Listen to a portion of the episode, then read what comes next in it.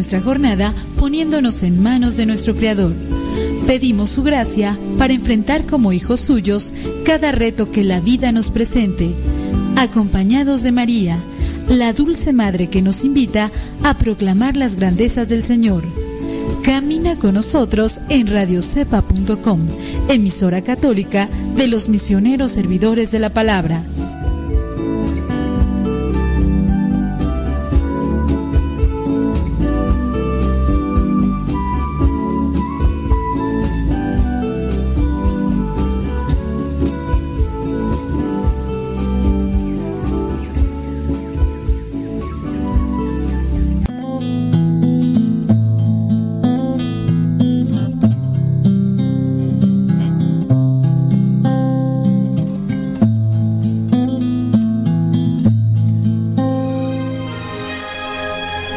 Deja que el Dios de la paz y de la misericordia te acompañe en esta jornada del día y que nuestro corazón esté dispuesto siempre para recibir su gracia, su amor y su perdón.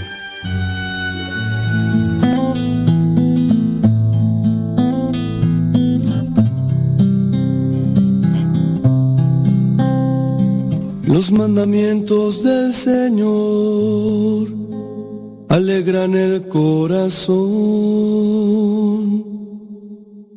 La ley del Señor es perfecta del todo y reconforta el alma.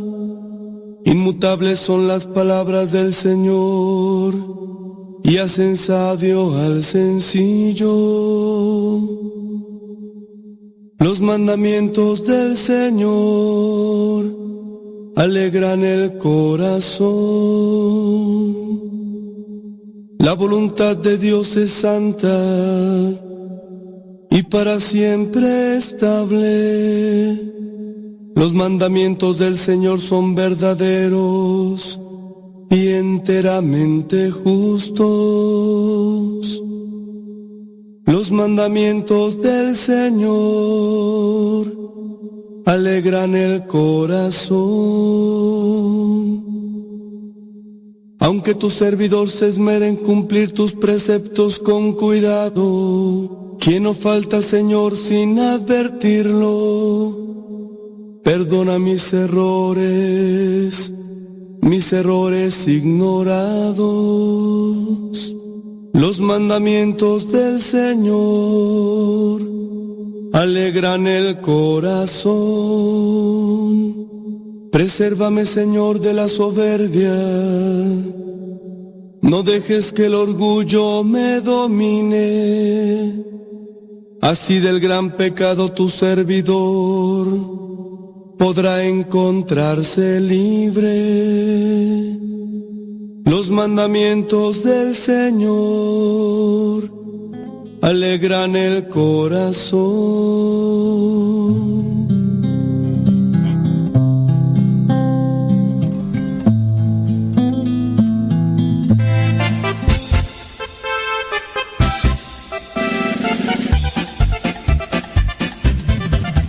Buenos días, Señor Jesús. Muchas gracias por darnos luz. Día lo que hagamos sea solo para ti. Buenos días, Señor Jesús. Buenos días, Señor Jesús. Muchas gracias por darnos luz. Que este día lo que hagamos sea solo para ti. Buenos días, Señor Jesús. La noche ha pasado, la tempestad se fue. Muy débil y cansado esperando amanecer. Pero al abrir mis ojos, un rayo puedo ver. El sol brilla en el cielo, su luz ya puedo ver. Buenos días, Señor Jesús. Muchas gracias por darnos luz. Que este día lo que hagamos sea solo para ti. Buenos días, Señor Jesús. Buenos días, Señor Jesús. Muchas gracias por darnos luz. Este día lo que hagamos sea solo para ti. Buenos días, Señor Jesús. Los pajarillos cantan, elevan su canción. También las palomitas ensalzan al Señor. La flor, la mariposa, exhibe su color. Del fondo de mi alma yo canto esta canción. Buenos días, Señor Jesús. Muchas gracias por darnos luz. Que este día lo que hagamos sea solo para ti. Buenos días, Señor Jesús. Buenos días, Señor Jesús. Muchas gracias por darnos luz. Que este día lo que hagamos sea solo para ti. Buenos días, Señor Jesús. Buenos días, Señor. Buenos días, Señor. Buenos días, Señor Jesús.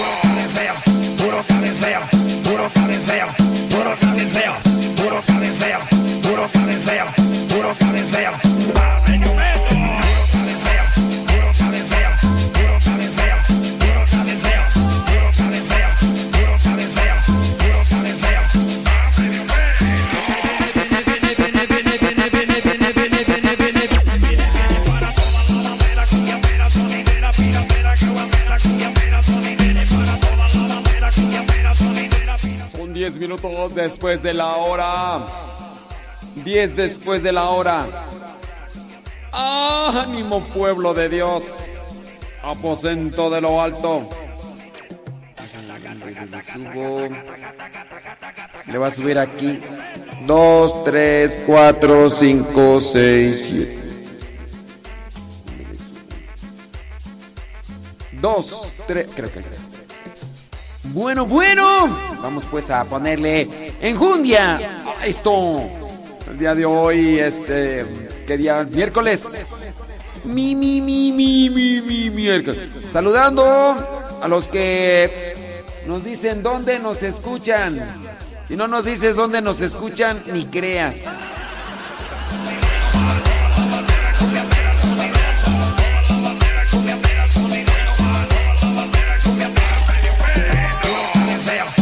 cabecea, puro cabecea, puro cabecea.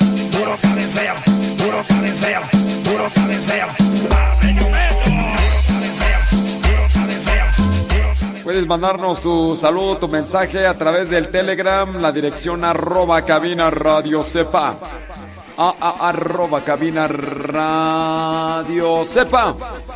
Arroba cabina radio sepa. Eh, eh, eh.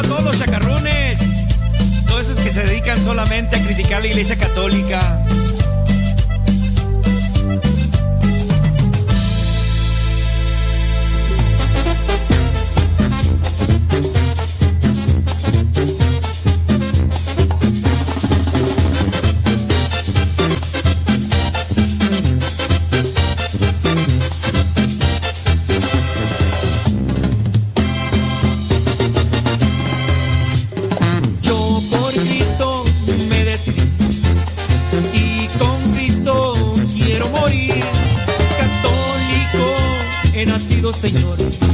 Y católico quiero morir. Como un tren te quiero seguir. En el redil siempre quiero estar. Sé que estrecho es el camino, Señor. Pero en él quiero yo continuar.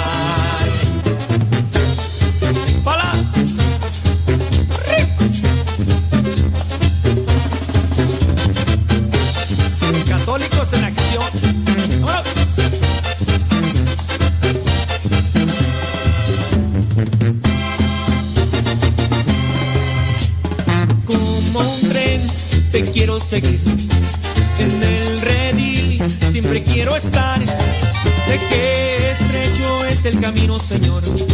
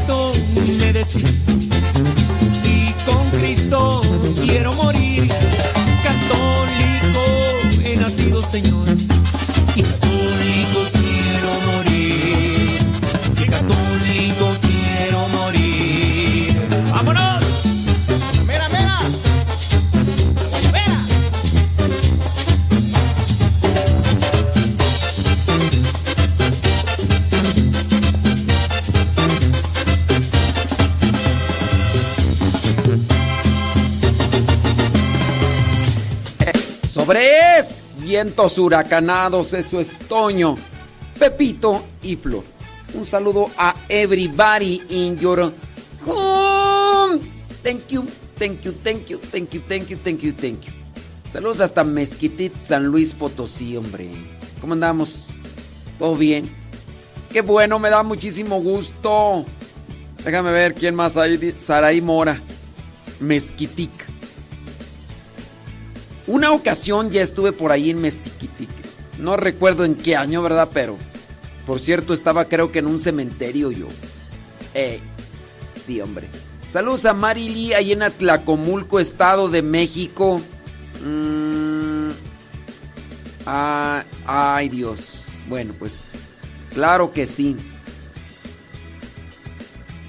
Sí, sí, sí. Bueno, pues ahí vamos a tener presente en oración Marily, claro. Saludos a Ani Urios desde Tultitlán, Izcalli, Estado de México. Ani Urios, eh, ¿tú eres la hija de su mamá? Ay, ay, ay. Malena Nabor, allá en Acuitlapilco, Chimalhuacán, Estado de México. Nayebe Lua, allá en Riverside, California. Dije, dije que allá se encuentra. Ándale, ándale. Sobres, sobres, sobres, sobres, sobres, sobres, sobres. Sí. Saludos, dice a los tres mosqueteros: Carlos, Lua, Diego y Caleb. Saludos, Caleb. Dice por acá, desde Columbus, Ohio, la tóxica bellita. ¡Órale! Saludos a María Gamino en Chaler, Arizona. Yolanda Morales en San Diego, California. Lupe Barriga en Marión, Carolina del Norte. Gaby González en Silmar, California. Catarino. Randy, allá en Palm Beach, Florida. Vanessa Zapata, allá en Texas. Ay, a mí se me hace que. A mí se me hace que ni te saluda nadie. Porque se me hace raro que siempre saludas a los mismos. A mí se me hace que en cada programa tú ya nomás, así como para que piensen los demás que te están escuchando, tú vuelves a repetir los nombres. Y, yo creo que ni te mandan saludar. Yo eso es lo que pienso. Es que siempre. Siempre saludas a los mismos, oye. Siempre los mismos. Las mismas. Así como que no. No lo creo mucho. Entonces, yo. Yo, yo sé lo que creo. No sé, no sé, no sé, pero a lo mejor puede ser que me equivoque. Puede ser que me equivoque. No cometas el mismo error. Triste es cuando otros te fallan. Cuando esa gente en quien confiaste y creíste, considerándolos tus amigos, te desilusionan e incluso hablan mal de ti. Desearías poner en evidencia su error, ¿verdad? Sí, yo sé, yo sé. Sientes quizá odio, tristeza, dolor, desilusión al mismo tiempo. Y al final, no sabes qué sentir. ¿Sabes? Aunque esto te pase, sigue creyendo en la amistad sincera. Sigue dando lo mejor de ti a las personas y nunca pagues con la misma moneda. Si te han fallado, haz lo posible para no fallar. Si te han desilusionado, sé siempre recto, recta, para no cometer el mismo error. Si te han calumniado, ofrece a Dios esa situación, que sea Él quien juzgue, pero no te envenenes el corazón con el deseo de hacer justicia. No importa el error que otros hayan cometido. No te hagas insensible y frío ante las personas que te necesiten. Sigue haciendo el bien, sigue creyendo, sigue ofreciendo lo mejor que tengas y ante todo, deja el juicio en manos de Dios. La vida es hermosa y tienes la oportunidad de seguir viviendo. Sigue adelante tu camino sin ver los tropiezos tuyos y menos, menos los de los demás como obstáculos. No cometas los mismos errores que otros hayan cometido contigo. Acuérdate que cada quien da de lo que tiene dentro y en la medida que te dediques a pagar con la misma moneda que te pagaron, puede ser que te hagas igual que la otra persona. No, no, no, no, no, no conviene. No conviene. Así que... ¡Ánimo!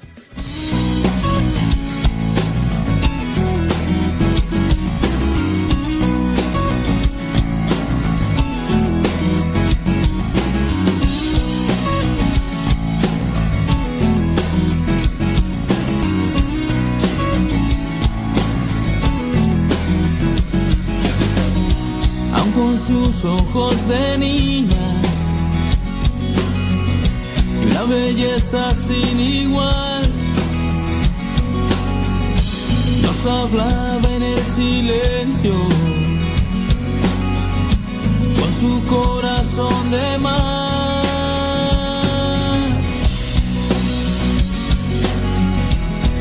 Con su corazón de mar.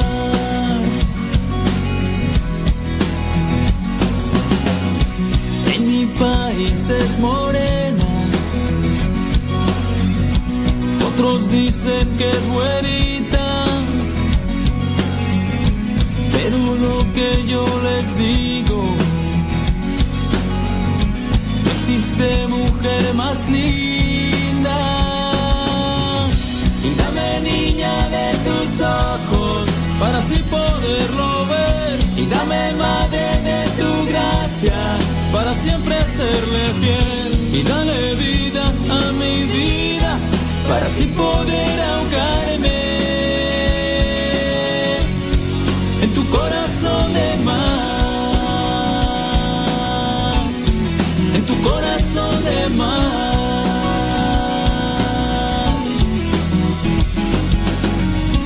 Aun con sus ojos de niña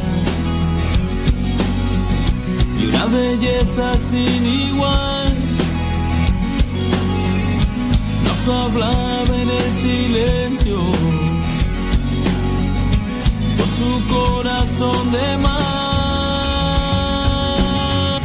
Y dame niña de tus ojos para así poderlo ver. Y dame madre de tu gracia para siempre serle fiel. Y dale vida a mi vida para así Señor Benjamín. Saludos, señor Benjamín. Saludos al, señor Benjamín Hernández. Allá en el Seco, Puebla. Salud. Salud, señor Benjamín. Señor Benjamín, fíjese que me encontré con un, un escrito que se llama La muerte científica de Jesús. Dice a los 33 años Jesús fue condenado a muerte y enviado a la cruz, que era la peor manera de morir de aquella época. Solo los peores criminales murieron crucificados y ahí estuvo Jesús. Y con Jesús todavía fue peor porque no todos los criminales condenados a aquel castigo recibieron clavos en sus miembros, es decir, en las manos, en los pies. Sí, fueron clavados. Ahí en este caso le pusieron a Jesús unos clavos y fueron de los clavos pues que pudieran soportar. Cada uno dicen, dicen los investigadores tenía entre 15 y 20 centímetros, imagínate. Con una punta de 6 centímetros y el otro extremo puntiagudo. Fueron clavados en sus manos y en sus pies estos tremendos clavos entre 15 y 20 centímetros. ¡Qué bárbaro! Jesús tuvo que forzar todos los músculos de su espalda por tener sus manos clavadas para poder respirar porque perdía todo el aire de sus pulmones. De hecho, se dice que la muerte de Jesús pudo haber venido más por una asfixia dentro de lo que vendría a ser el dolor que sentía en sus manos y en sus pies para poder respirar, se levantaba sobre sus pies, pero al estar clavados, pues obviamente el dolor, pero se levantaba para que los huesos en la espalda no hicieran presión a los pulmones, ya que de esa manera se estaba ejerciendo mucha presión sobre los pulmones y se quedaba sin aire.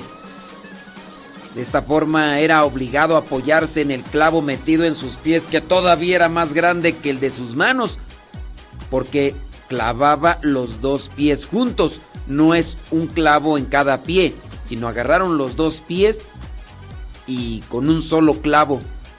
Y como sus pies no aguantarían por mucho tiempo sin rasgarse también, Jesús era obligado a alternar ese ciclo simplemente para lograr respirar. Jesús aguantó esa situación por poco más de tres horas. Más de tres horas. Algunos minutos antes de morir Jesús ya no sangraba más. Sencillamente le salía agua de sus cortes y heridas, dicen los estudiosos. Cuando lo imaginamos herido, imaginamos meras heridas, pero no. Las de él eran verdaderos agujeros, agujeros hechos en su cuerpo. Él no tenía más sangre para sangrar, por lo tanto, le salía agua. Por eso cuando le dice a Tomás, Tomás, ándale, ven, mete tus manos aquí, tus dedos aquí en mis heridas. Es que eran tremendas heridas. El cuerpo humano está compuesto de aproximadamente 3.5 litros de sangre en un adulto. Jesús derramó 3.5 litros de sangre. Tuvo tres clavos enormes metidos en sus miembros, una corona de espinas en su cabeza en forma de casco. Y además un soldado romano le clavó una lanza en su tórax. Todo esto sin mencionar la humillación que pasó después de haber cargado su propia cruz por casi dos kilómetros, mientras la multitud, muchos de ellos sin duda aquellos que hasta recibieron milagros o a lo mejor estuvieron ahí en la multiplicación de los panes, le escupían el rostro y le tiraban piedras. Dicen los estudiosos que la cruz pesaba cerca de 30 kilos, tan solo en la parte superior, en la que clavaron sus manos. Ya ves que la otra parte pues iba, iba arrastrando. Todo eso tuvo que soportar nuestro Señor Jesucristo y solo para que tú tengas un libre acceso al reino de Dios. Y ahí el buen ladrón llamado así porque se pudo robar el cielo en cierto modo y nosotros tengamos la esperanza de alcanzar ahí, para que tengamos la confianza de poder estar con Dios así como ese buen ladrón, para que todos los pecados sean lavados, todos sin excepción. Jesús murió por ti y por mí. Jesús murió por nosotros. No creas que Él murió solo por otros, por aquellos que van a la iglesia o por aquellos monjes, curas. No, no, no, no. Él murió por todos. Dios tiene planes para ti. Enséñales a todos lo que Él pasó. Únicamente para dar la salvación. Así que, considéralo, considéralo. ¿Cómo la ve, licenciado? licenciado Benja. Sí. Dice, este libro está excelente. A propósito de lo que comenta. Ah, voy a ver. El proceso de Cristo, dice. Órale. Vámonos. Ah, bueno, pues lo, ah, nos lo mandas en PDF. Muy bien, me parece magnífico. ¿eh? Vamos a descargarlo, como no, con todo gusto. Vamos a descargarlo para después leerlo. ¿Qué te parece? Muchas gracias, licenciado. Licenciado. Muchas gracias, licenciado. Déjame, ¿dónde está por aquí? Listo, licenciado. Ya lo descargamos ese libro. Vamos a después mirarlo. Sí. Mm, mm. Ándele, pues. Bueno, pues muchas gracias. Le agradezco un montón. Sobres. Saludos a Dayas Pérez, allá en Boston, Massachusetts. Betty García. Ándele, pues. Uy, no, no, pues sí, Betty García. Ahí está el primer. Ahí está el primer este obstáculo, Betty. Ni modo, pues hacer mucha oración, Betty. Hacer mucha oración. Saludos a Yadira Rivera. Ándele, mándenle sus preguntitas, sus comentarios. Thank you very much. Por ahí de vez en cuando yo me dedico así como que a guardar de esas cosas que pueden servir porque traen traen este mensajes. Dice este que me encontré. El abuso psicológico no es solo que te griten o que te insulten. El abuso psicológico también es que te controlen continuamente. Sí, porque alguien podría decir, uf, ese abuso psicológico es que te griten. No, también es que te controlen. Uh, yo conozco, yo conozco controladores y controladoras. Nomás que no digo nombres porque nos están escuchando. Sí, yo mismo soy controlador. Me, confieso, soy controlador. Sí, yo controlo aquí este los, los botones, subo el volumen, eh, controlo que a qué hora se quita la risa, a qué horas entra. Mira, por ejemplo, ahorita digo, ya no. Ahorita digo, ahí va. Ya no. Ya. Ya ves, yo soy controlador. Yo soy controlador. Pero hay de controles a controles. No controles mi forma de pensar porque no con, no controles. Sí, sí, sí, sí. Fíjate que otro tipo de abuso psicológico es que te pidan explicaciones continuamente por todo lo que haces. Tienes alguien ahí cercano que ¿A dónde fuiste? ¿Para qué? ¿A qué horas te fuiste? ¿Qué hiciste? ¿A quién viste? ¿Qué hiciste? Ah. Bueno, pues ¿qué eres, policía o qué? Cállate, soy tu madre. Soy tu padre. Sí, no, no, hay, hay que mirar a quién, a quién se le da explicaciones, ¿verdad? Pues no se le puede dar explicaciones a todo el mundo, ¿eh? Pero y este, hay que revisar ahí. También un tipo de abuso psicológico es que te utilicen para hacer bromas en público. Es, decir, que te, que te obliguen. Ya te utilizaron para hacer bromas en público. Oye, podría hacer esto, podría hacer aquello. Ese es un tipo de abuso psicológico. No querías.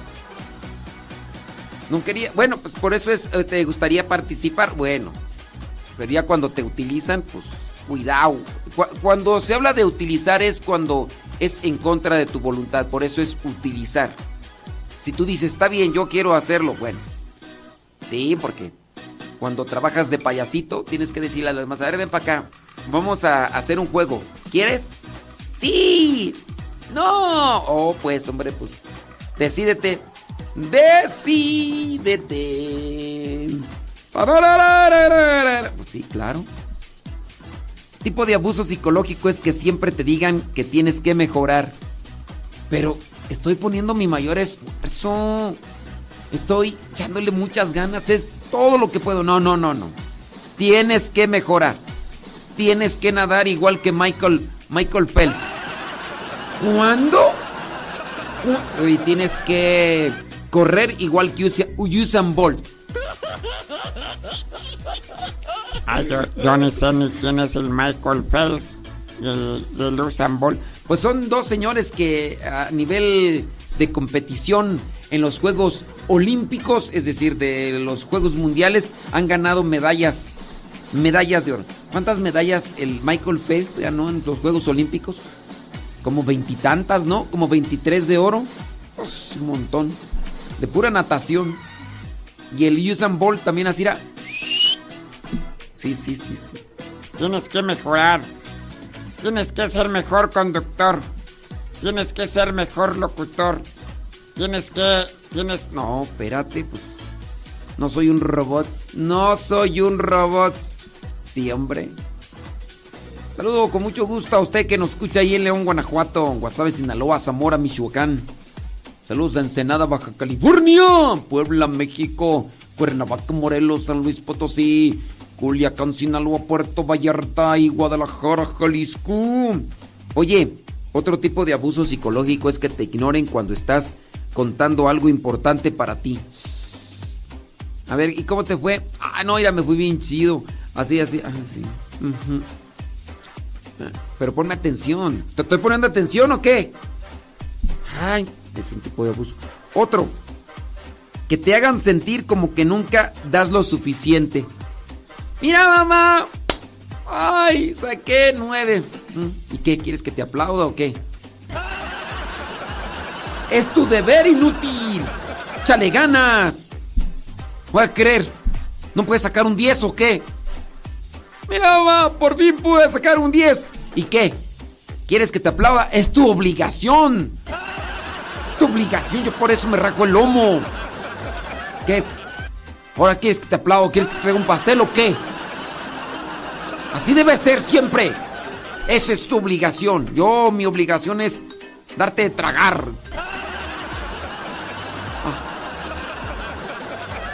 Ah. Cuidado. Pues sí. Mucho cuidado. Que te hagan sentir que nunca das lo suficiente. Pues hay veces, ¿verdad? Hay veces. También un cierto tipo de abuso psicológico es que solo quieran saber de ti cuando quieren obtener algo a cambio. Hola, ¿cómo estás? Algo quieres, algo quieres. Sí. Sí. Algo, es que nunca me hablas, nunca me mandas mensaje y resulta que, que ahora sí. Algo quieres. Ay, Dios mío santo, pero bueno. En fin, en fin. Otro tipo de abuso psicológico es que siempre te consideren una persona inmadura por pensar lo que piensas. Ay, qué inmaduro eres. Pero, ¿por qué inmaduro? Pues porque quiero. Pero no me digas así, me hace sentir feo. Pues es que no piensas bien. Ay, no. Por acá. Ah, ándele pues. Sí. Otro tipo de... No, ya, ya con ese, ya con ese. Sí, ya, ya con ese. Pues, ¿Para qué, pa' qué más abusos? Entonces ahí considéralo, ojalá y tú no estés cayendo en eso de, del abuso psicológico, de las cosas que te mencionamos para que lo corrijas. Corrígete, criatura. Corrígete.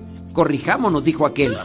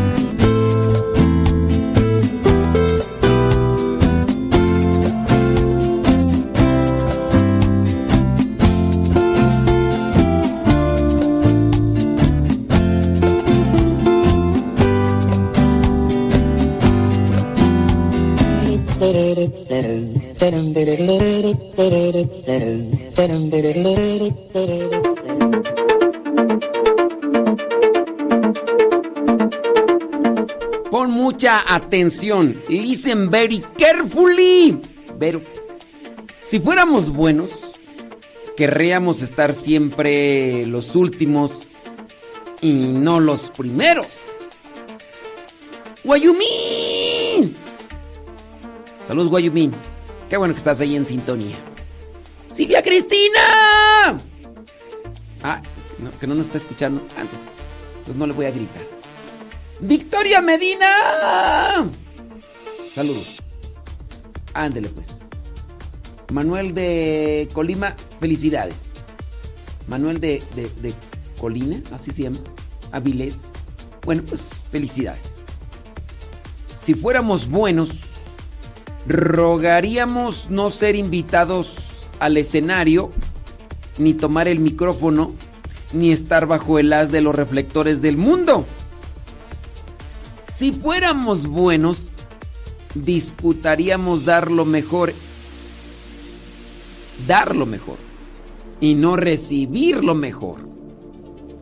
Si fuéramos buenos, insistiríamos ante quienes nos rodean con fuerza y convicción en que nos permitan darles lo mejor que tenemos, rechazando lo bueno que ellos nos ofrecen para que sean ellos quienes lo disfruten.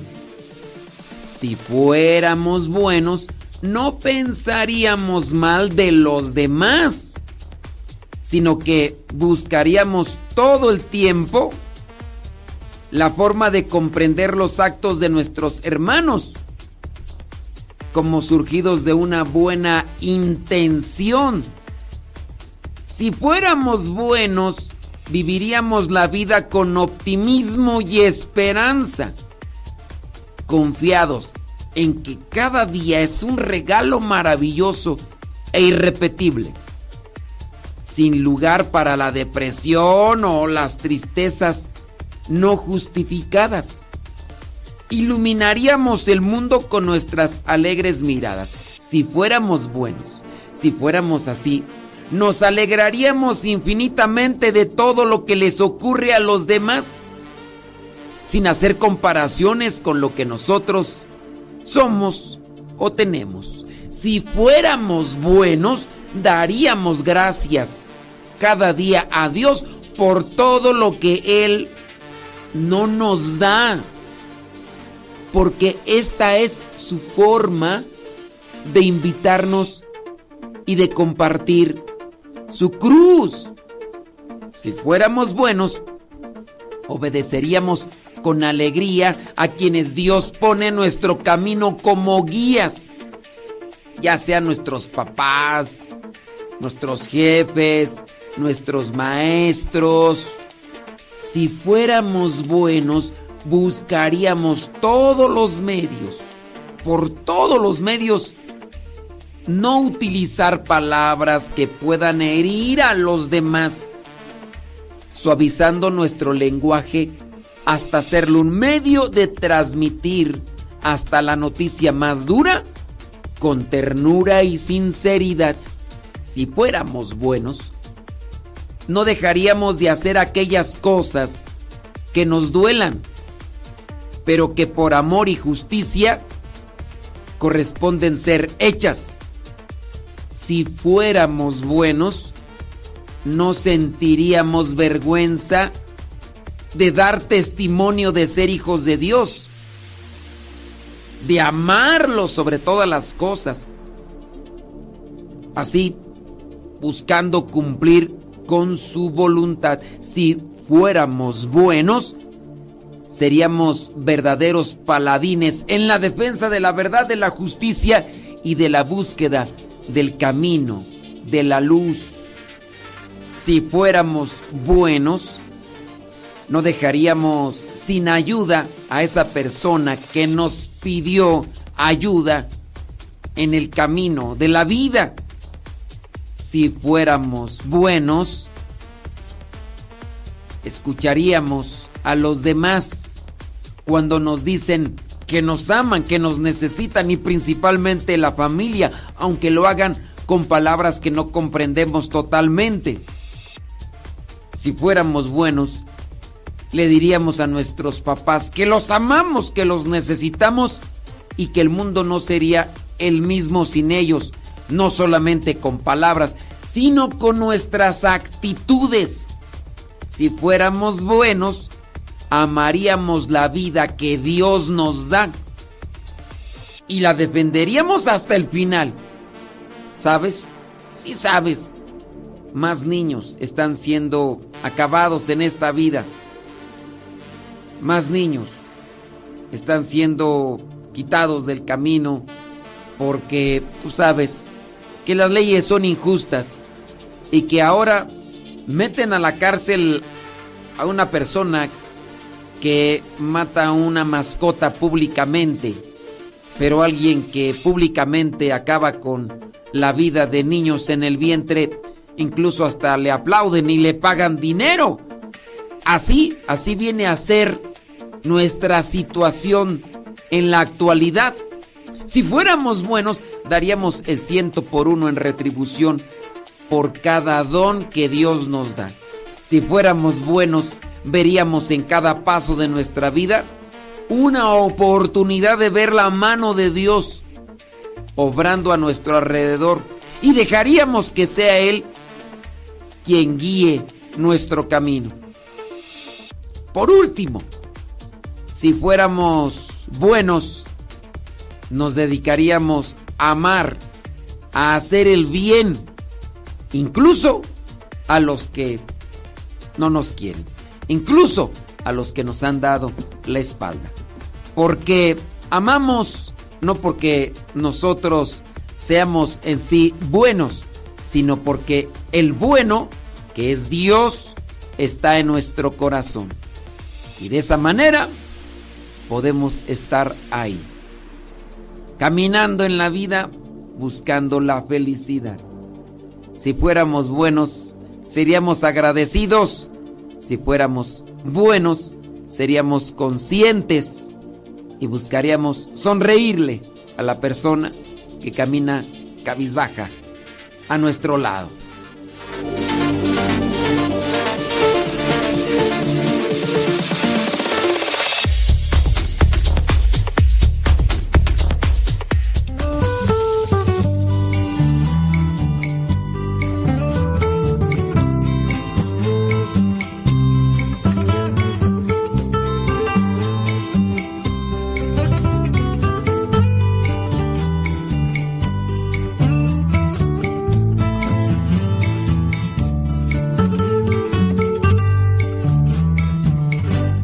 La sangre del Señor es prueba de su amor. Lava mis pecados, sana mis heridas, sangre que derrama su puro corazón. El agua del Señor es prueba de su amor. Purifica mi alma, limpia mis desdichas, agua que derrama su puro corazón. Porque el corazón de Cristo late con misericordia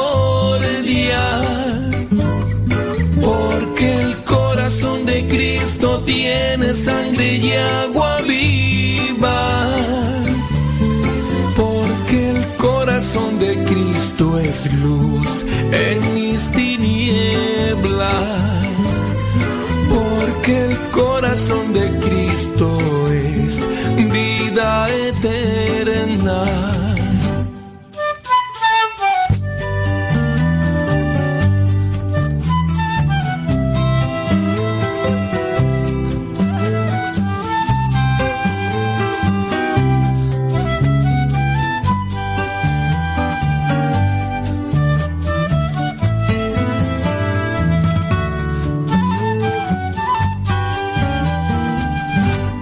Sangre del Señor es prueba de su amor.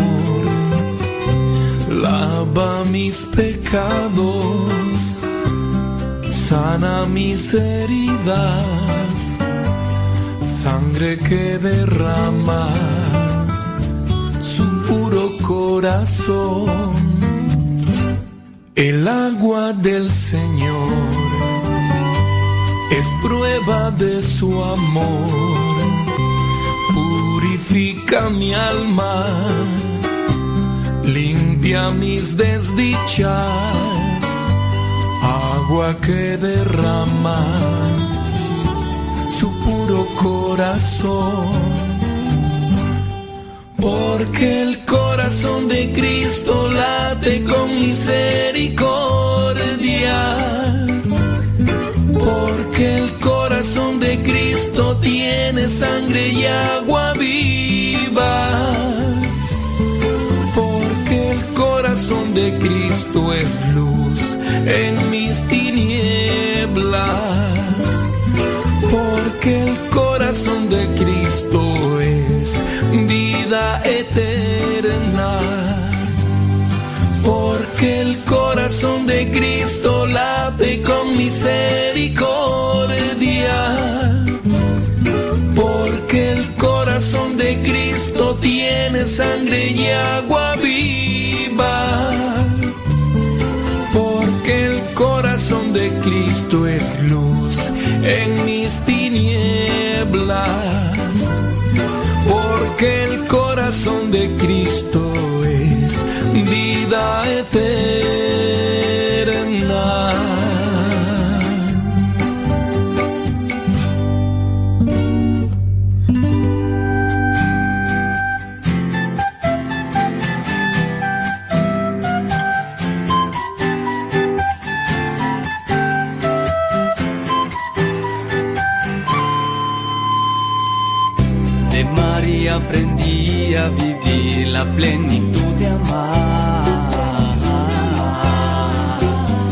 Y ella me enseñó a tener temor a Dios, confianza en Dios.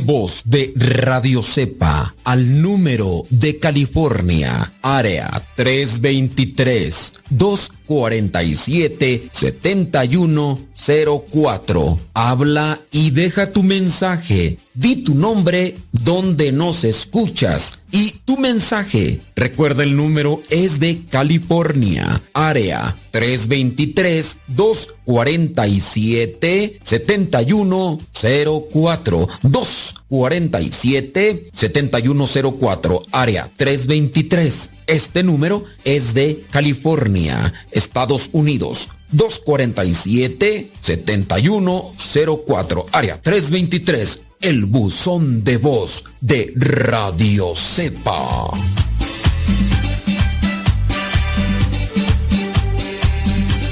Se compra colchones, tambores, refrigeradores, estufas, lavadoras, microondas o algo de fierro viejo que vendan. DJ Chafa.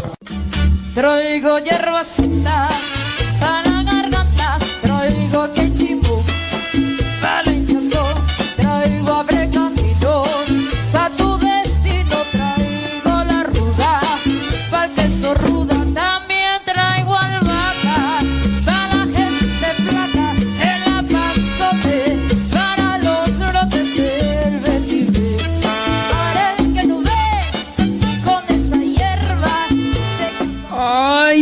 papaya de Celaya, hombre. Déjame ver comentarios, preguntas.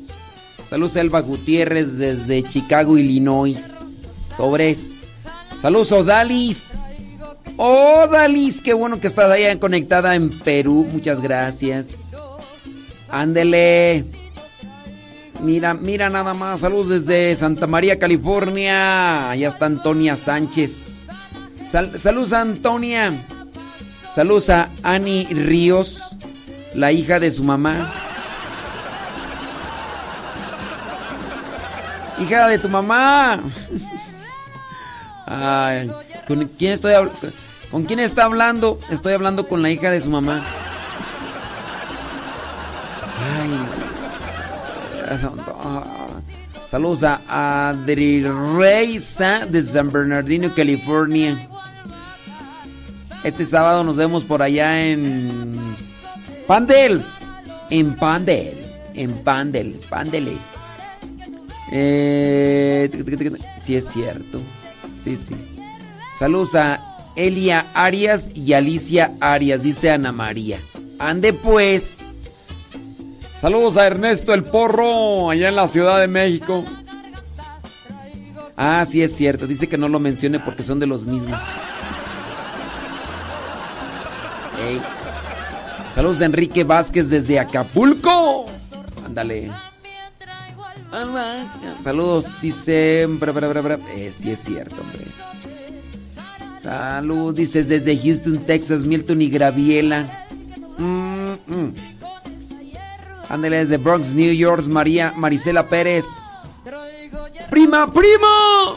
Tarde pero sin sueño desde Manteca, California. Qué bueno. Piden oración por Adriana, Alan, Marilú, Humberto, Ar- Argelia, Ana Cecilia, Jairo. Bueno, pues vamos a orar por ellos para que Dios les ilumine. Tiene preguntas, láncelas a través del Telegram. Arroba cabina radio sepa. Arroba cabina radio. Saludos a Ramiro, a Leti y a Ramiro allá en Irapuato, Guanajuato. No es Uriangato, no Irapuato. Uriangato, Guanajuato. Échale, Leti. Ey, ey, ey, ey, ey. Saludos a Gregorio Ir- Irucuta. ¿De dónde tú? Desde Napa, California. Ah, vas a ir a Gregorio Irucuta. ¿Vas a ir a Pandel? Magnífico. Allá nos vemos en Pandel este sábado. Vamos de pisa y corre. Así era. Sí.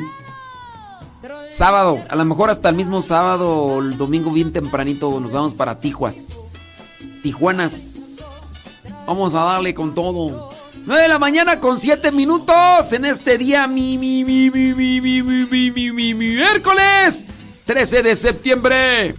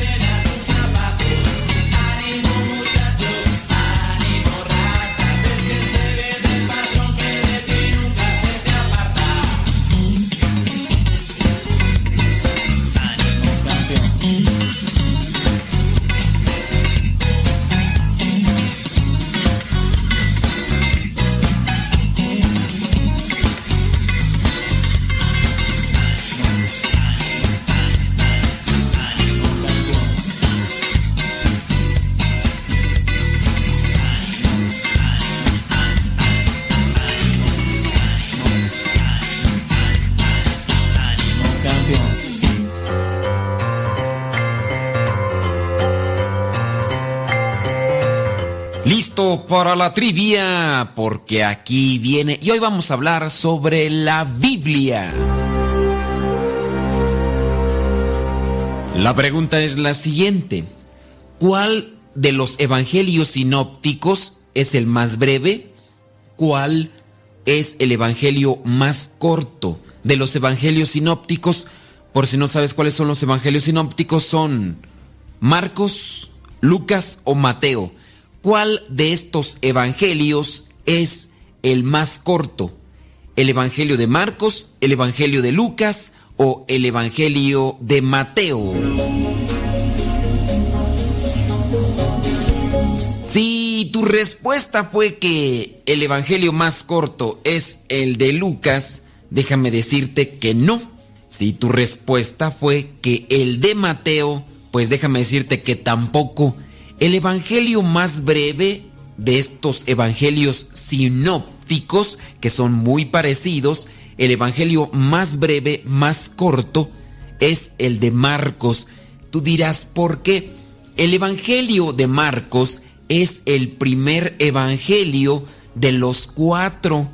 De hecho, se dice que antes del evangelio de Marcos había otro escrito llamado protoevangelio.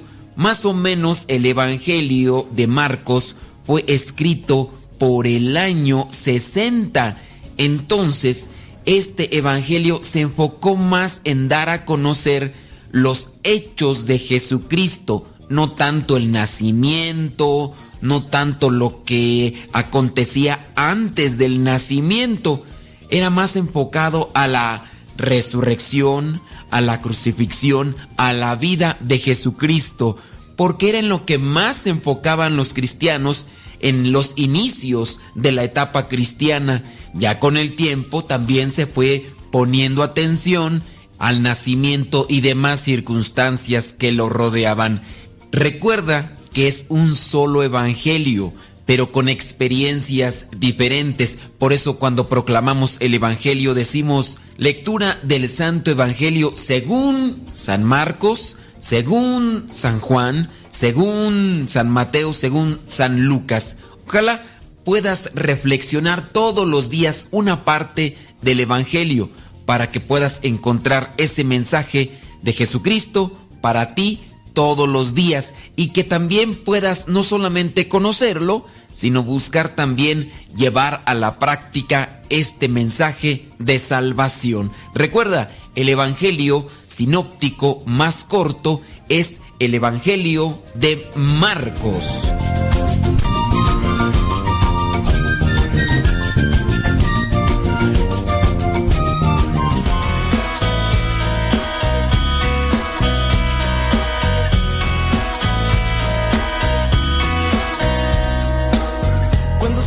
Ya todo desvanece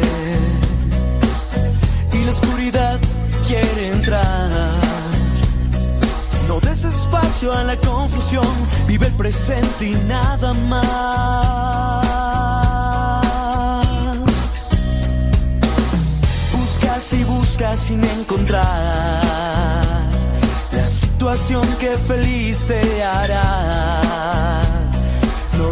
Alza tu mirada, una luz resplandecerá.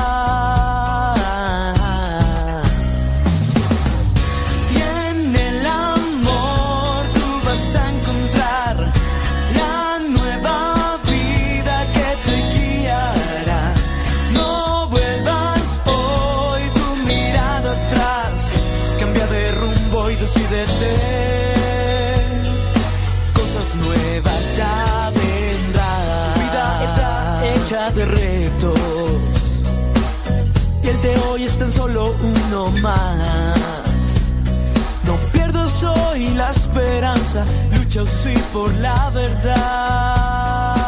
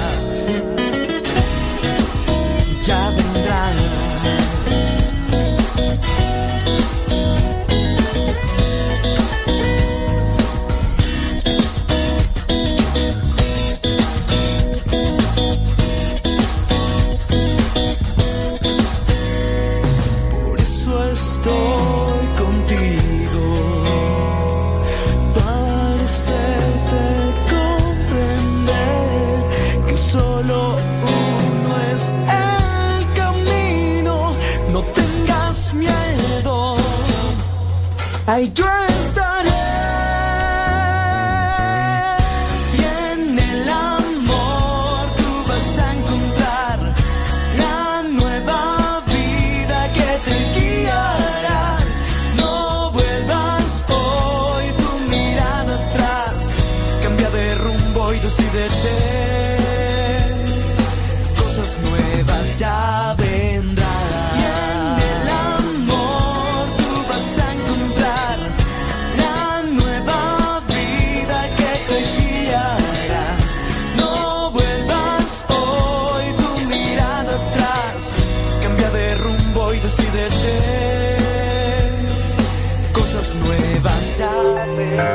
el día en que te conocí? Nuestras almas se encontraron. Una bella amistad se convirtió en amor. No cabe duda que fue Dios quien nos unió. Desde aquel día no dejo de pensar en ti. Cada detalle tuyo me cautiva. Te convertiste ahora en parte de mí. El podcast En pareja con Dios presenta Síntomas de un posible divorcio. Mucho cuidado. Hoy Dios nuestras vidas y nos da su bendición. Todas las relaciones de pareja estables tienen dificultades en algún momento. Esto es normal hasta cierto punto. A veces las cosas cruzan unos límites muy sensibles y es ahí cuando es posible predecir un divorcio o en todo caso una ruptura. Así como el amor no se puede ocultar, tampoco es posible dejar de notar las señales de crisis. Todas ellas son manifestaciones evidentes de que dos personas no solo no se sienten cómodas con su pareja, sino que también hay sentimientos de rechazo. Es en ese momento cuando se puede predecir un divorcio. En realidad, cuando se ha traspasado ciertas fronteras del respeto, la confianza o el buen trato, resulta difícil volver atrás. Máxime si todo ello no se aborda a tiempo o de manera adecuada con los consejeros adecuados. Predecir un divorcio es relativamente sencillo cuando están presentes algunas señales. El matrimonio es un compromiso, es un trabajo arduo de cada día. Si lo descuidas por un tiempo, tu familia pagará el precio. Se necesita una constancia en los sentimientos y en cultivar el amor. ¿Cómo saber si tu matrimonio va en una mala dirección? Si contestas sí a alguna de estas preguntas, tu matrimonio se encuentra en peligro. Al dormir cada día junto a tu pareja, ¿has llegado a preguntarte, ¿por qué sigo con ella? Número 2. Al cerrar la puerta después de un día de trabajo o de salida con familiares o amigos, ¿sientes pena y tristeza de regresar a tu hogar? Número 3. La relación con tu cónyuge se ha vuelto más semejante a una relación de hermanos con poca confianza que a una relación amorosa. Número 4. Estuviste al punto extremo de pedir el divorcio varias veces, pero la única razón por la que sigues adelante con tu matrimonio es porque tienen hijos o por no quedar mal con la familia o la sociedad. Dentro de la relación hay manifestaciones agresivas o violentas, hay críticas y desprecio, hay una actitud defensiva o evasiva de tu pareja. Dentro de tu comunicación o relación con tu pareja, predominan los malos recuerdos, el echarse en cara a cada rato las cosas en las que pudieron fallar uno u otro. Tu lenguaje corporal siempre manifiesta desprecio, desagrado. Cuando la otra persona manifiesta o dice o está haciendo alguna cuestión que va relacionada con los dos. Cuando el encargado de proveer en el hogar dinero no lo hace como se espera. O cuando no se incluye al cónyuge en la toma de decisiones sobre la administración del dinero. Y hay discusiones al respecto. Si en tu relación no se pueden hablar ciertos temas sin que se enojen, no existe el interés, por ejemplo, de hablar de los sentimientos, ni de deseos, sueños y esperanzas de la pareja, no existe también, por ejemplo, un intercambio de ideas, sugerencias o planes en la crianza o en el desarrollo del matrimonio. Ya se ha dado un constante uso de alcohol, drogas, pornografía, que están afectando la vida matrimonial, pero no hay nada para detener ese tipo de avance. Se está dando la deshonestidad, el engaño sexual con terceras personas. Hay un cierto síntoma dentro de la pareja llamado Torre de Babel. Se da cuando se deja de haber una comunicación honesta y abierta entre el capitán del barco y el copiloto. Precaución. Esto indica que es altamente contagiosa esta torre de Babel y debe ser tratada la primera señal de infección. Las señales de este síntoma llamado torre de Babel es la tendencia a buscar un doble significado en las palabras de tu pareja o también en las actitudes y comportamientos. Otro síntoma es que ambos se quejan de incomprensión. Otro síntoma de esta torre de Babel es el incremento en la dificultad de expresar en forma verbal tus sentimientos.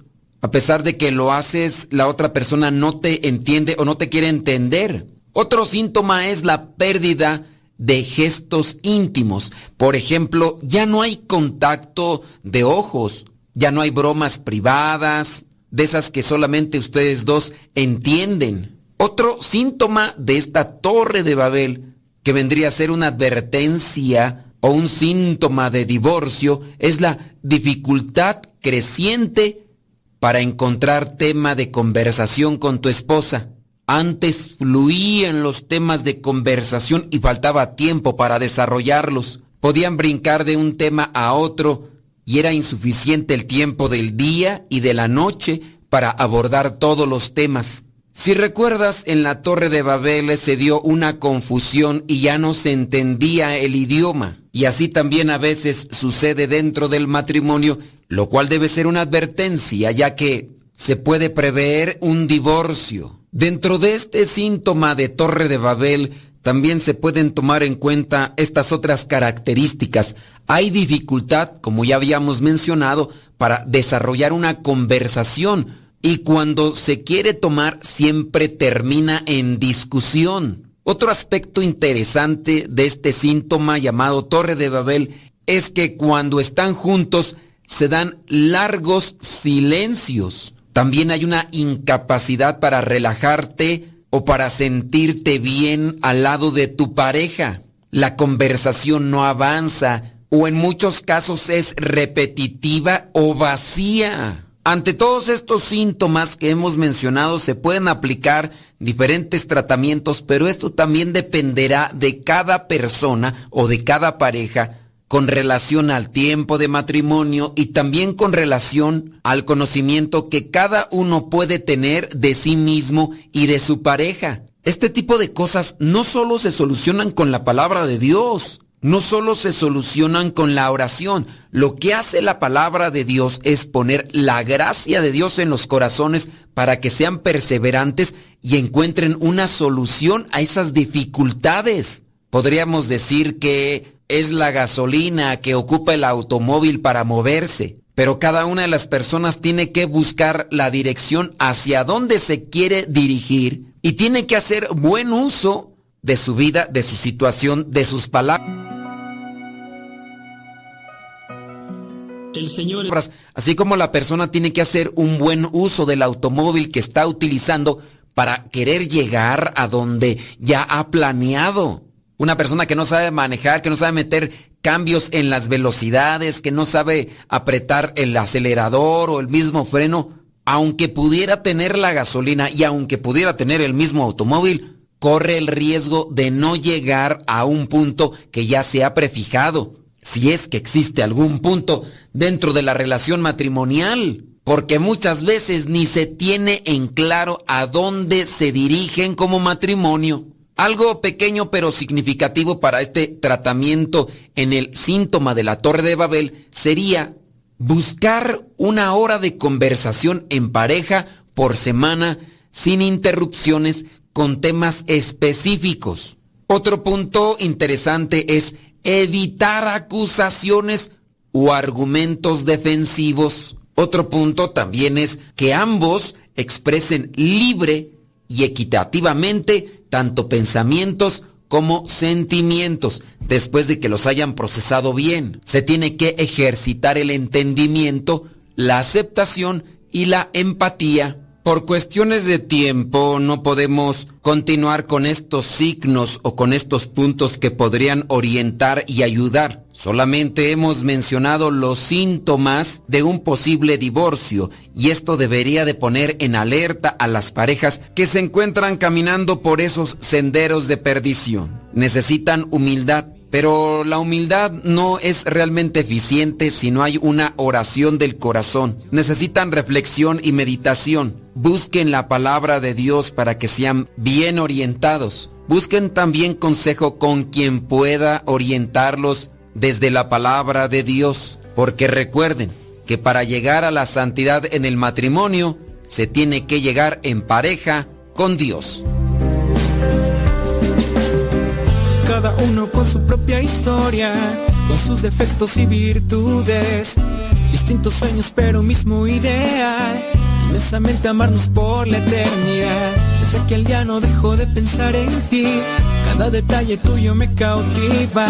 Te convertiste ahora en parte de mi ser. Aún no sé muy bien qué fue lo que pasó. Solo sé que yo te amo.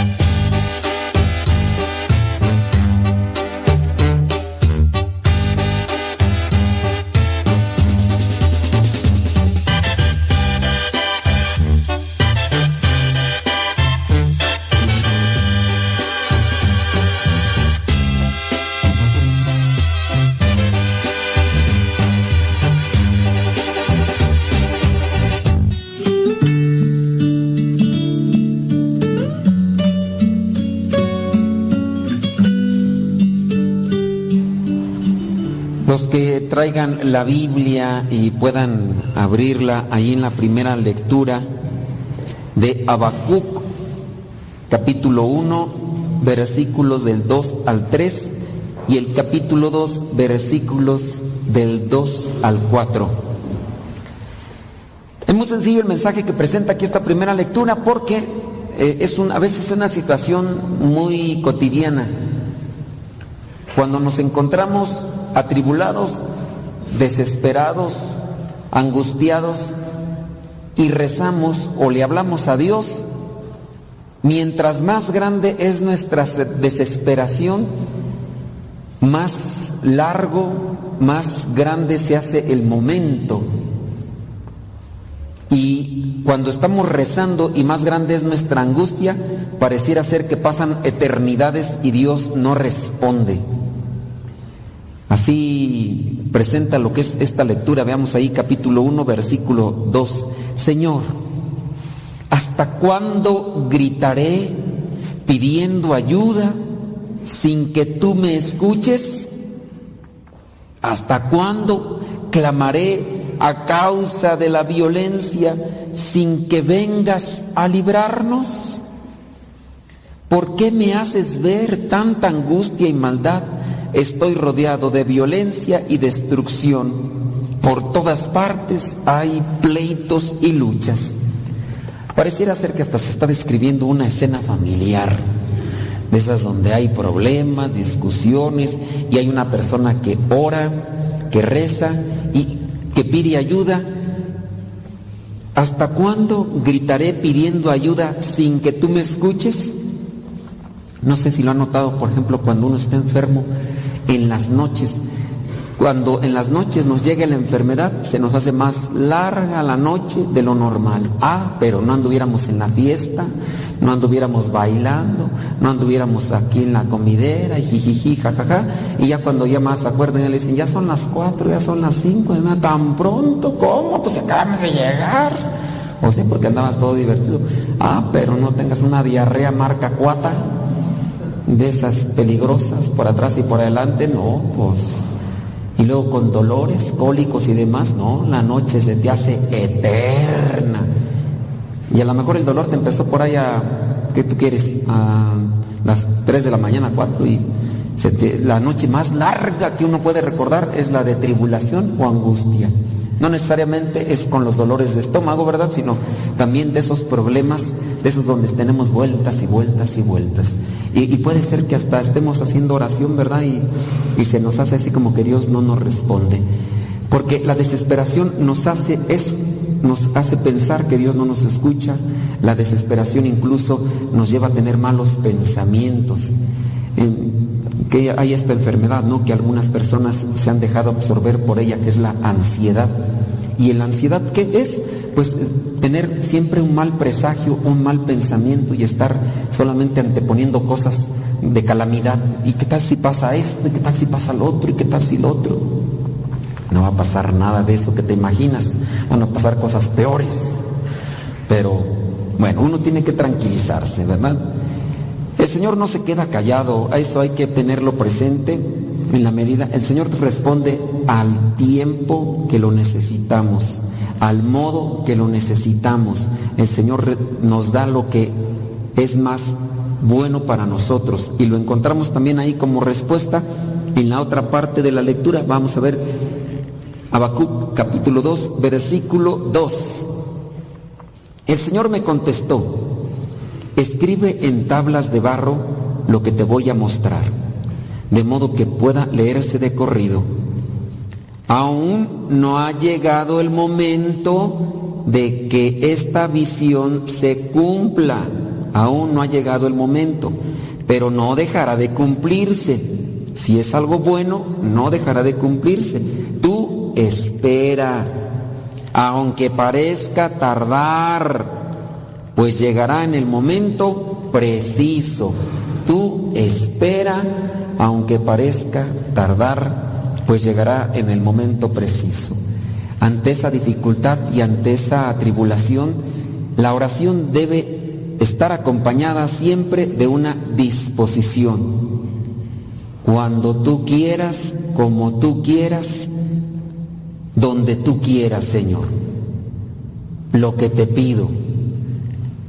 Cuando tú quieras, como tú quieras y donde tú quieras. Hasta el mismo Jesús lo decía, ¿no? En el huerto de los olivos, cuando está, si es posible, aparta de mí este cáliz, pero que no se haga mi voluntad, sino la tuya. Necesitamos cultivar pues también la esperanza en nuestras vidas. La esperanza es algo que se va trabajando con la oración, con la reflexión. Veamos ahí la segunda lectura que nos invita a trabajar en la fe, en el amor, en la esperanza. Veamos ahí la, la segunda lectura, primera carta a Timoteo, capítulo 1, versículo 6 al 8. Te recomiendo que avives el fuego del don que Dios te dio cuando te impuse las manos. Te recomiendo que avives el fuego del don que Dios te dio. La, fe o el don que Dios nos da es algo que se tiene que avivar, pero lamentablemente esa es una de las cosas que más tenemos eh, como defecto en nuestras vidas. A muchos de nosotros, los que ya somos mayores, eh, nos dieron una embarrada de catecismo.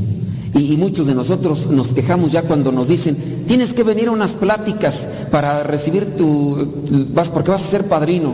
¿De cuánto son las pláticas? Tienes que venir a tres pláticas, pero son tres días. Uy, es mucho, pero ¿para qué tanto? Que no sé qué.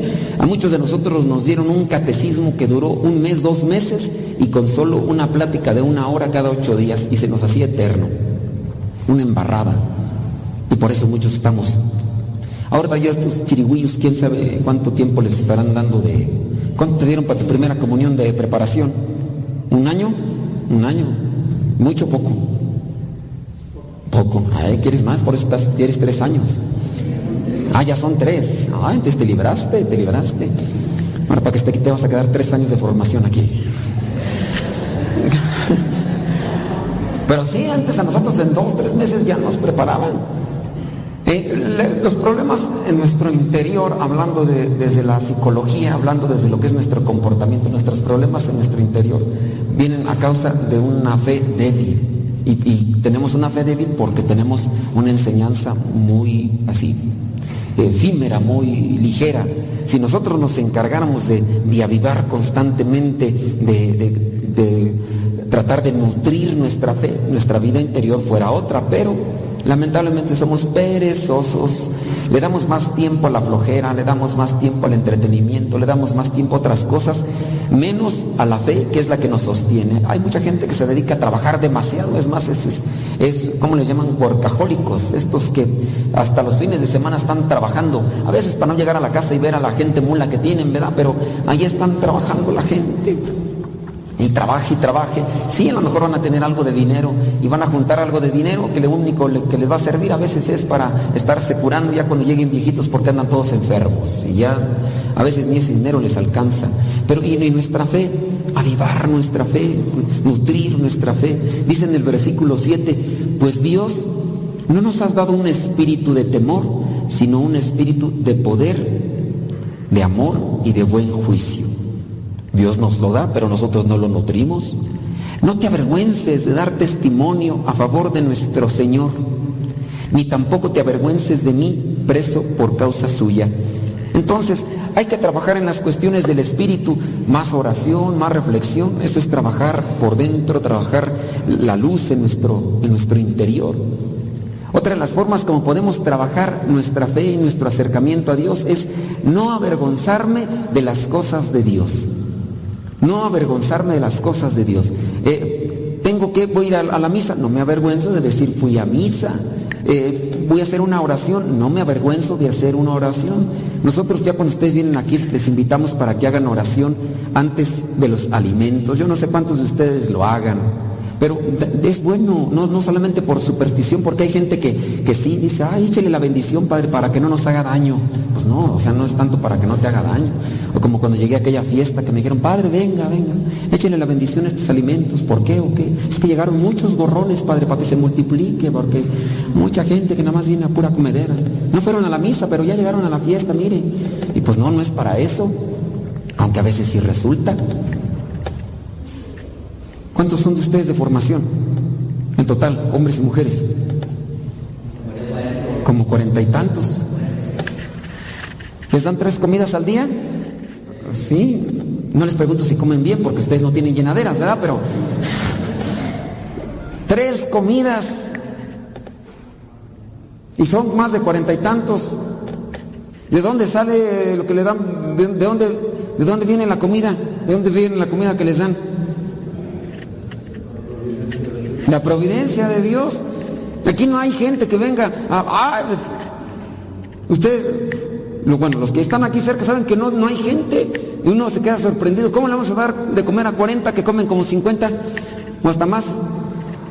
Dios se manifiesta y ellos no se les pide, se les pide algo por que están en la formación, se les está pidiendo algo, no.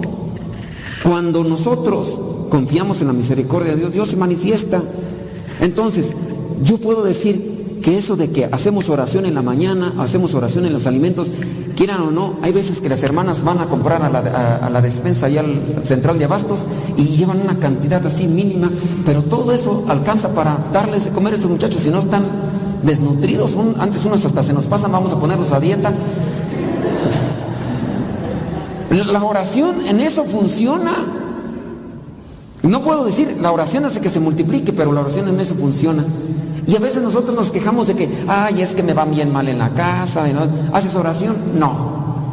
¿Te acercas a Dios? No. Miren, no quiero decir lo que es una superstición, pero Dios sí se manifiesta. No hay que avergonzarse hacer oración en la casa. Propónganselo a los que no, no tengan esa propuesta de hacer oración en la casa. Háganlo.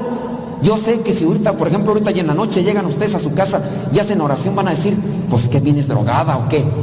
¿Por qué, por qué oración o qué, qué te hicieron? Hagan oración en la casa, no te avergüences, dice la palabra. No hay que avergonzarse. Dice, ni tampoco te avergüences de mí. En el caso de, hacer, los que ya hacen oración ahí en su, en casa, que yo espero que sí la hagan como una forma de agradecimiento a Dios, tampoco se avergüencen cuando van a comer a un lugar, ya sea a la esquina o vayan a un, a un centro comercial, porque hay veces que les da vergüenza comer. Ahí en la casa a lo mejor se hacen una oración, pero ya cuando salen allá afuera les da vergüenza a unos hacer oración. No, no se avergüencen. Es bonito encontrar gente a veces haciendo oración cuando uno llega y y se motiva a uno. Yo me acuerdo la primera vez que eh, me invitaron, yo estaba tomando los cursos bíblicos y me dijo el, el hermano que me estaba dando los cursos bíblicos, te invito a comer. Le dije, ¿a dónde? Depende. Y ya me dijo, no, pues te invito a comer unas hamburguesas. dije, ahí sí voy. Vámonos pues. Ya cuando estábamos ahí, dice, te toca la, te toca la bendición. Y estábamos pues, y luego me sentó al centro del, del de ese, dije, y hasta con, la hizo con un doble intención este, para exhibirme. Y pues yo dije, pues ahí te va. Y así como que hice una bendición de hormiga. En nombre del Padre, Hijo y del Espíritu Santo. Que casi no me vieran. Es más, yo creo que nada más yo me escuché. Pero, pero ya la hice, ¿no? Dijo, no, hazla bien todo.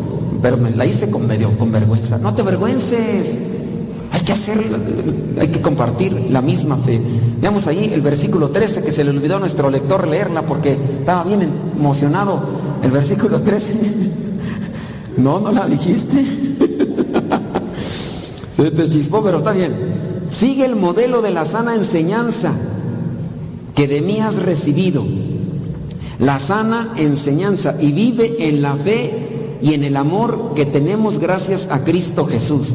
Eh, aquí ustedes saben que es una casa de retiros y se les invita para que vengan a los retiros, para que conozcan la sana enseñanza. Hay gente que por no, no, formarse, no nutrirse, hay veces que mezclan las supersticiones.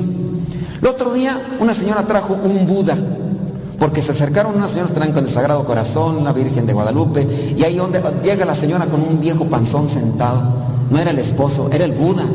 Échele la bendición a este santo. Le dije, ¿quién le dijo que es un santo? ¿Dónde me lo vendieron? Le dije, no, hombre, le vieron la cara. Dije, no, este no es santo de la iglesia, ni, no, este es Buda. Es que me dijeron que si le tallo la panza me va a ir bien, tállesela a su viejo para que lo, dele las cosas cuando... No, no, ¿cómo voy a bendecir? Hay gente que a veces viene a comulgar, espero que ustedes no sean, ¿verdad? Que traen la satán muerte aquí colgada. ¿Qué es eso? Hay veces que el otro día me trajeron unas monedas que a bendecirlas. Y dije, ¿yo para qué quieren estas monedas? Las vamos a poner debajo de la casa para que nunca nos falte el dinero. Dije, "Mm, si por eso fuera. Eso ya es superstición, ya es caer en cosas que no son buenas. Hay que ir sac- sacudiendo las eh, supersticiones. Los que tienen carros, hay veces que me piden la bendición del carro. Les pregunto, ¿para qué quieres que bendiga tu carro? Para que nunca me lo choquen. Dije, ya mero. Ya mero va a estar bendecido tu carro y va a ir el otro carro así. Ay, ese no porque está bendecido. Date la vuelta. Pues no. O sea, si te agarra un borrachito, te da y aunque esté bendecido, no. O sea, eso es superstición. No, es que ya nos piden la aseguranza como no traigo aseguranza pues para que no me agarre la policía, porque luego me las anda pidiendo y pues es bien bendecida. Y dije, no, eso es ya la sana enseñanza. Ahora hay que conocer nuestra fe, porque también a veces nos piden, dicen, padre, venga, que va a bendecir la casa. Digo, pues sí, voy a bendecir la casa, pero ustedes traen al diablo dentro, peleándose, renegando, infieles, maldiciendo, andan haciendo todas cosas malas, pues yo, la casa bien bendita y ustedes ni, ni a la misa van. Digo, no, ustedes bien confesaditos y a la misa y haciendo oración y, y cerrándose la boca cuando anden bien enojados, para que no anden echando pestes, porque luego son bien maldicientos. Y no, la sana enseñanza. Pues. No se puede estar en el sol y en la sombra al mismo tiempo. Hay que tratar de sacudirse porque hay tantas cosas, miren, que una veces, eh, la gente a veces cuando vienen y que andan yendo con estos curanderos que para que les vaya bien, y la gente se confunde. Luego me dicen, padre, es que llegué y, como el, el de este el curandero tenía a, la Satán muerte, pero también tenía el Sagrado Corazón de Jesús, dije, ay, pues si tiene Sagrado Corazón de Jesús, no está bien. Pues no, no, no está bien. Esos son sincretistas, esos agarran de todo pues, para tener de todos públicos. Pero sí hay gente que cree en ese tipo de cosas. ¿Por qué? Porque les hace falta instrucción, les hace falta enseñanza. Entonces, ustedes pónganse pilas, vénganse los retiros para que les den una buena sacudida y para que les vayan purificando en las cosas, porque luego por eso uno anda bien mal. Dice ahí más adelante en el versículo, estoy seguro de que Él tiene poder para, ya me pasé, espérenme, con el versículo 14, con la ayuda del Espíritu Santo que vive en nosotros, cuida de la buena doctrina que se te ha encomendado con la ayuda del Espíritu Santo. El Espíritu Santo nos va iluminando, pero sí, también nosotros hay que ponernos las pilas, hay que tratar de formarnos, de instruirnos. Ahora sí, vámonos por el Evangelio, vamos al Evangelio. Aquí los apóstoles le piden a Jesús que les dé más fe.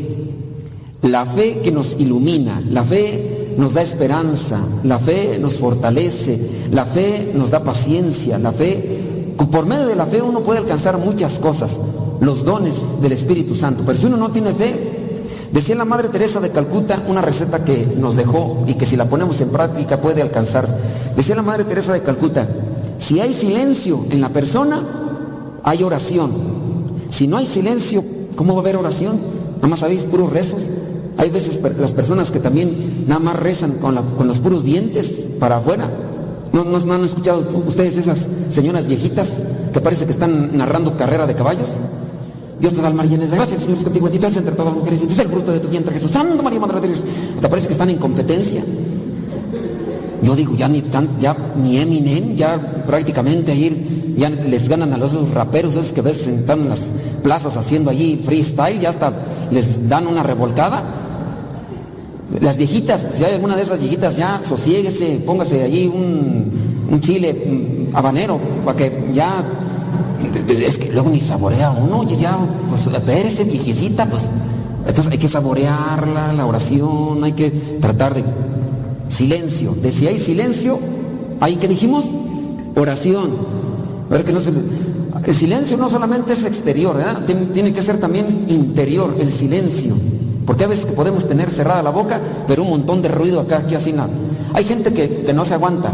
¿Quién de ustedes no conoce a alguien que no puede estar en silencio ni siquiera un minuto? Ya, si, si no tiene música, y anda chiflando. Hay gente que no puede ni siquiera dormir con, con silencio, tiene que tener prendida la radio, o si no la televisión.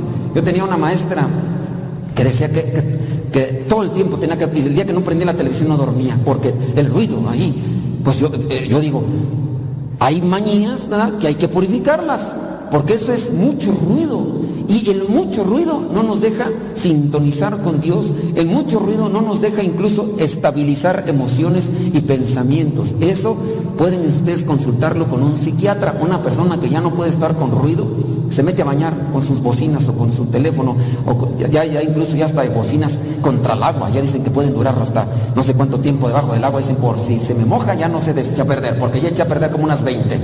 Entonces ya la gente se mete a bañar y se sale y entra y siempre con la música. Y si no trae música anda chiflando y anda cantando. Si, si tú te vas de mí, te...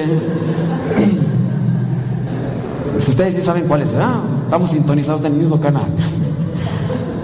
¿En qué estábamos? ¿De silencio qué? La oración, apúntale ahí, la oración. De la oración nace la fe. Si hay silencio, hay oración. Si hay oración, hay fe. Si hay fe, hay amor. No te me adelantes, tú ya te la sabes. Si hay amor, hay qué? Servicio. Entrega. Y si hay servicio y hay entrega, ¿hay qué? La última, reprobado. Te doy un 8. Paz. Ahí va, entonces ahí va rápido. Silencio, oración, fe, amor, servicio, entrega y como consecuencia la paz. ¿Por qué andas siempre en paz? Porque guardo silencio, porque hago oración, porque tengo fe, porque tengo amor, porque me entrego, sirvo y por eso mi corazón está, está en paz. Dice el refrán, no hay mejor almohada que una conciencia tranquila. Yo estoy en paz. Algunos de ustedes dicen, yo sí duermo, yo sí tengo la conciencia tranquila. Digo, también pues hay que trabajarla, ¿verdad? En esa cuestión. Danos más fe, le dijeron los apóstoles a Jesús. Y Jesús dice, si ustedes tuvieran fe, aunque solo fuera del tamaño de una semilla de mostaza, podrían decirle a este árbol, arráncate de aquí y plántate en el mar. Y les haría caso. No vamos también a tomarlo de manera literal, ¿eh?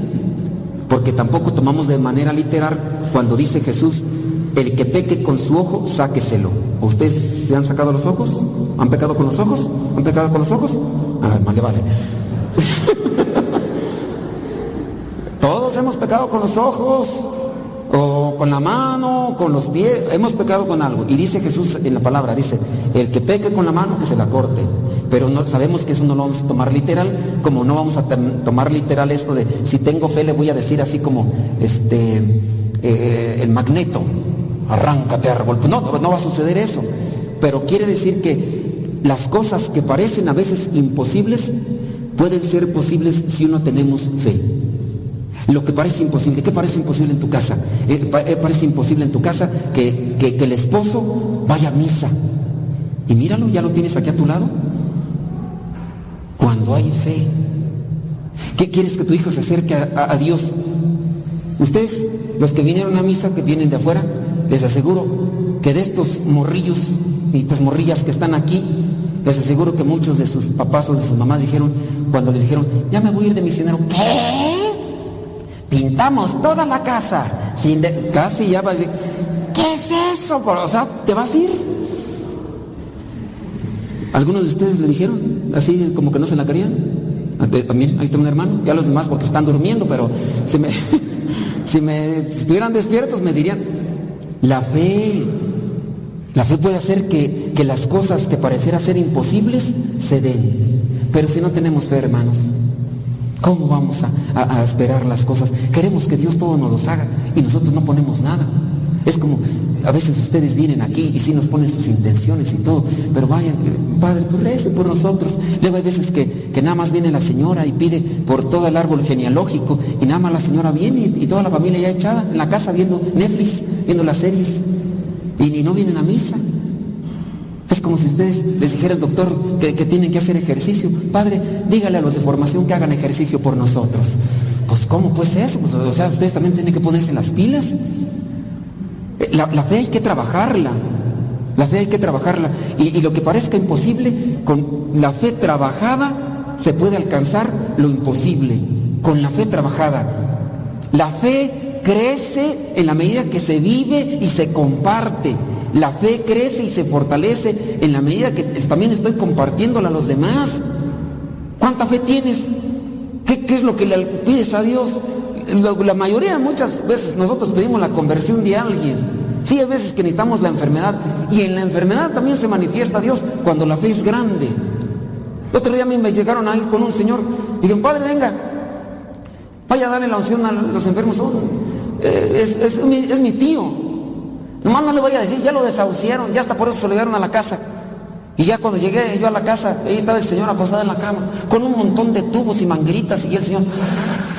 Y pues sí me podía hablar, dije que tranquilo, tranquilo, calmantes monte, le digo, no se me vaya antes de que lo unja, espéreme, aguánteme las carnitas. Y ya lo confesé, le dije que ya, tranquilo, ya, agradezcale a Dios el tiempo que le dio, hombre, ya. Y ya lo despaché y todo, le di la unción. Y como me dijeron que no le dijera que ya los doctores le habían dicho que ya merito chiras pelas, yo así lo dejé. Yo así lo dejé. Miren, yo ya me fui con la conciencia así de que ya se iba a morir pronto, porque así lo habían desahuciado los doctores. Y pasó el tiempo, ya se me olvidó el Señor.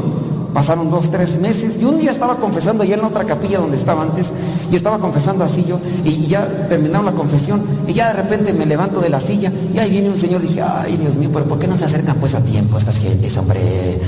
Dije, está bien Señor, dame paciencia, dame paciencia. Y se acerca el Señor, le digo, ¿qué se va a confesar? Dice, no, vengo a darle gracias. Y le digo, ¿por qué o qué? Es que hace tres meses usted me fue a dar la unción de los enfermos y hoy estoy de pie y vengo a darle gracias a Dios. Yo dije, los doctores dijeron una cosa, Dios dijo otra. Había fe en la gente, había fe también en el Señor. Y la fe se fortalece en la medida en que nosotros la compartimos.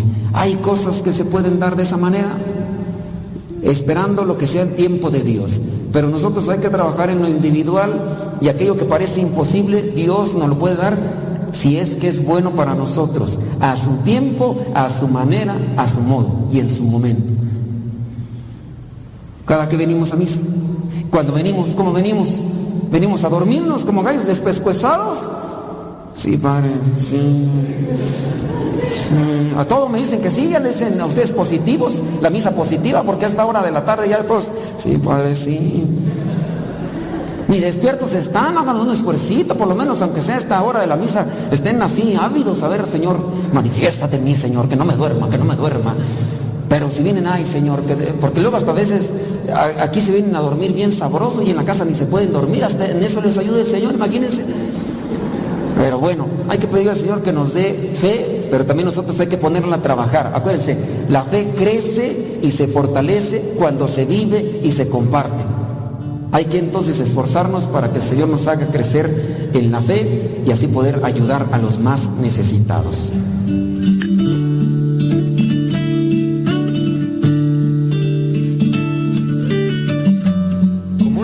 Agradecido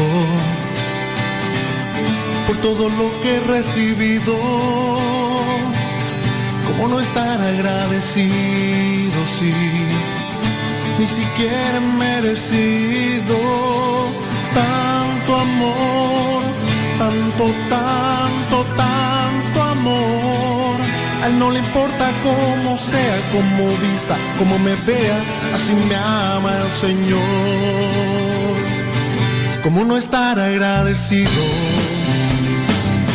por todo lo que he recibido? ¿Cómo no estar agradecido si ni siquiera merecido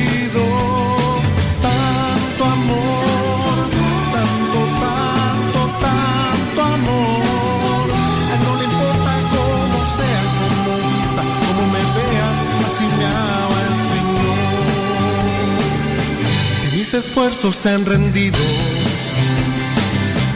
una batalla la he perdido. Tú me confortas con tu abrigo, sí, me libras del enemigo.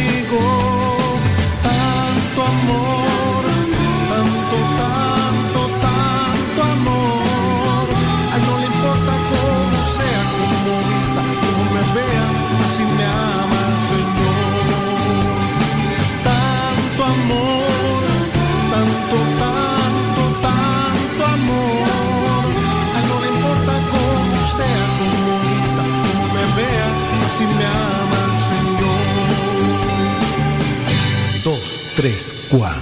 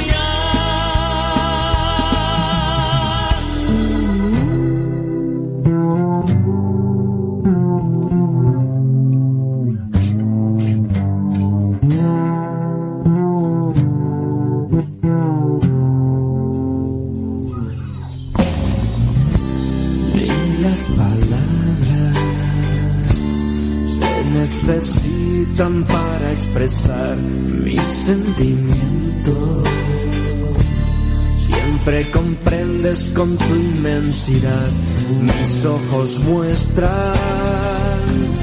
todas las veces que me haces soñar en una tierra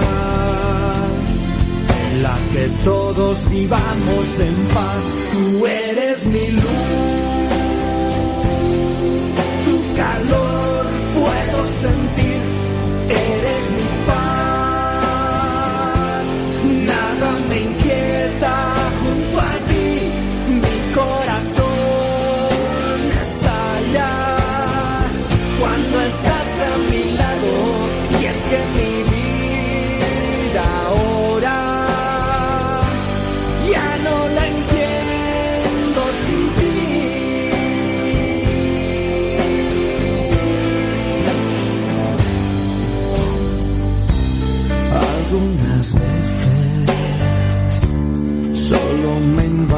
Cuatro. la confusión, que las ofensas sean barreras de desunión.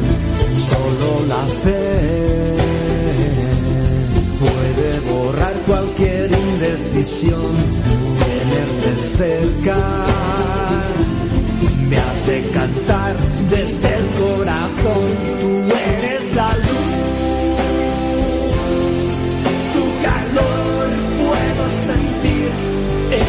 La paz. Nada me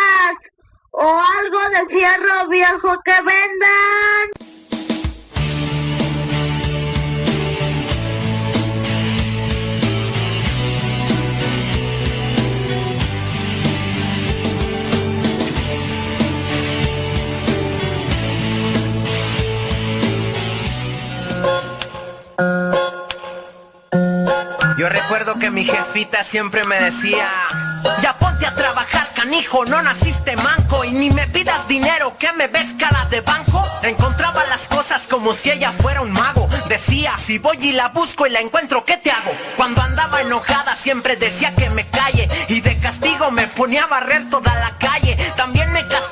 Me ponía a lavar el baño. Mijito es por tu bien, yo no quiero hacerte daño. También decía, no me contestes que soy tu madre y si quieres permiso primero ve y dile a tu padre mientras vivas en mi casa y duermas bajo nuestro techo. Respetarás las reglas y harás algo de provecho.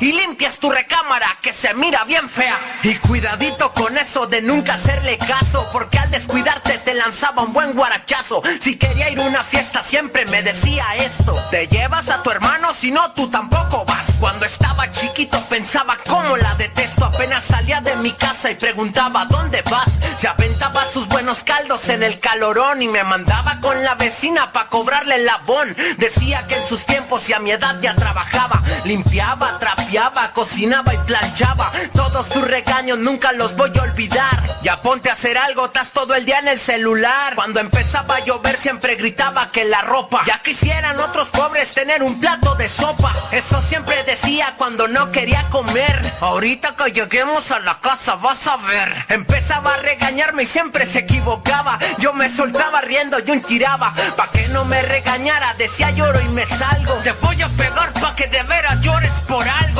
Casi no entiende muy bien la tecnología, pero siempre me sacaba la garra ya con mi tía. Cuando llegaba tarde me decía que no era hotel. Ándele ma, ábrame el candado. Nel, parece que no entiendes, hace más caso el perro. Ya pórtate bien o te llevo al baño ya y te encierro.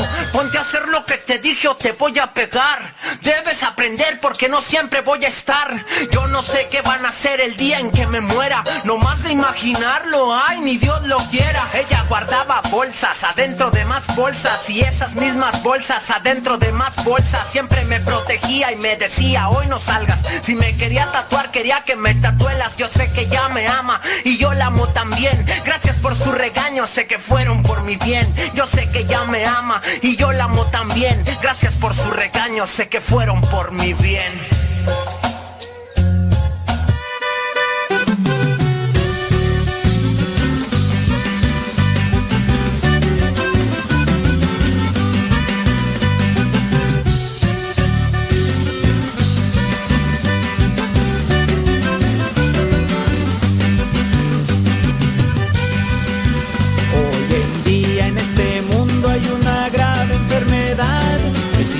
Sigue así no sé dónde va a parar. Y es que dentro de la iglesia que más tristeza me da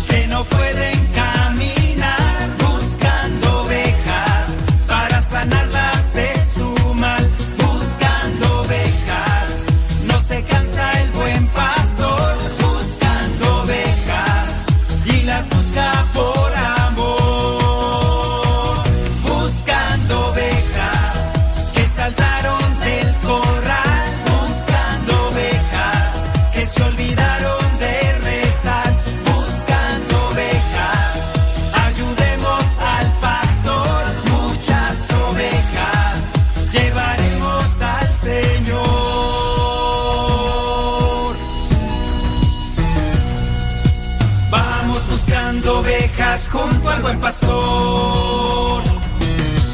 Vamos buscando ovejas junto al buen pastor.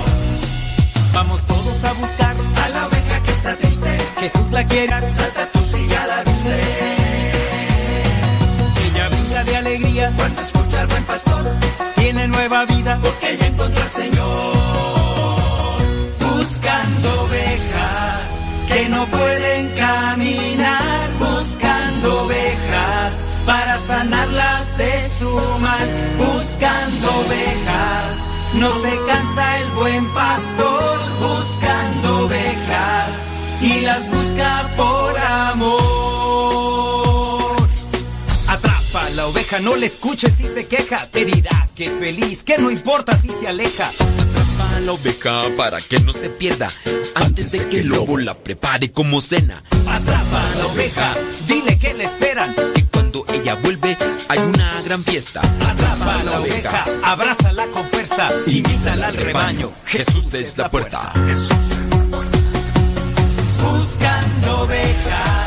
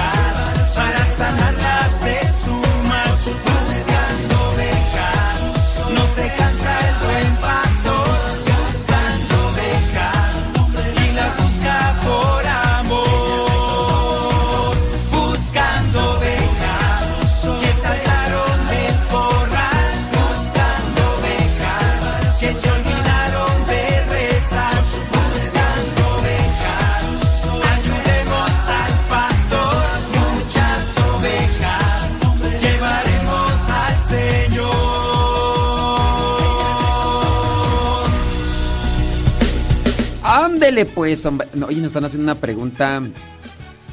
Dice por aquí, ¿se puede seguir llamando sacerdote o presbítero a alguien que ha renunciado a su sacerdocio? Mm. Mira,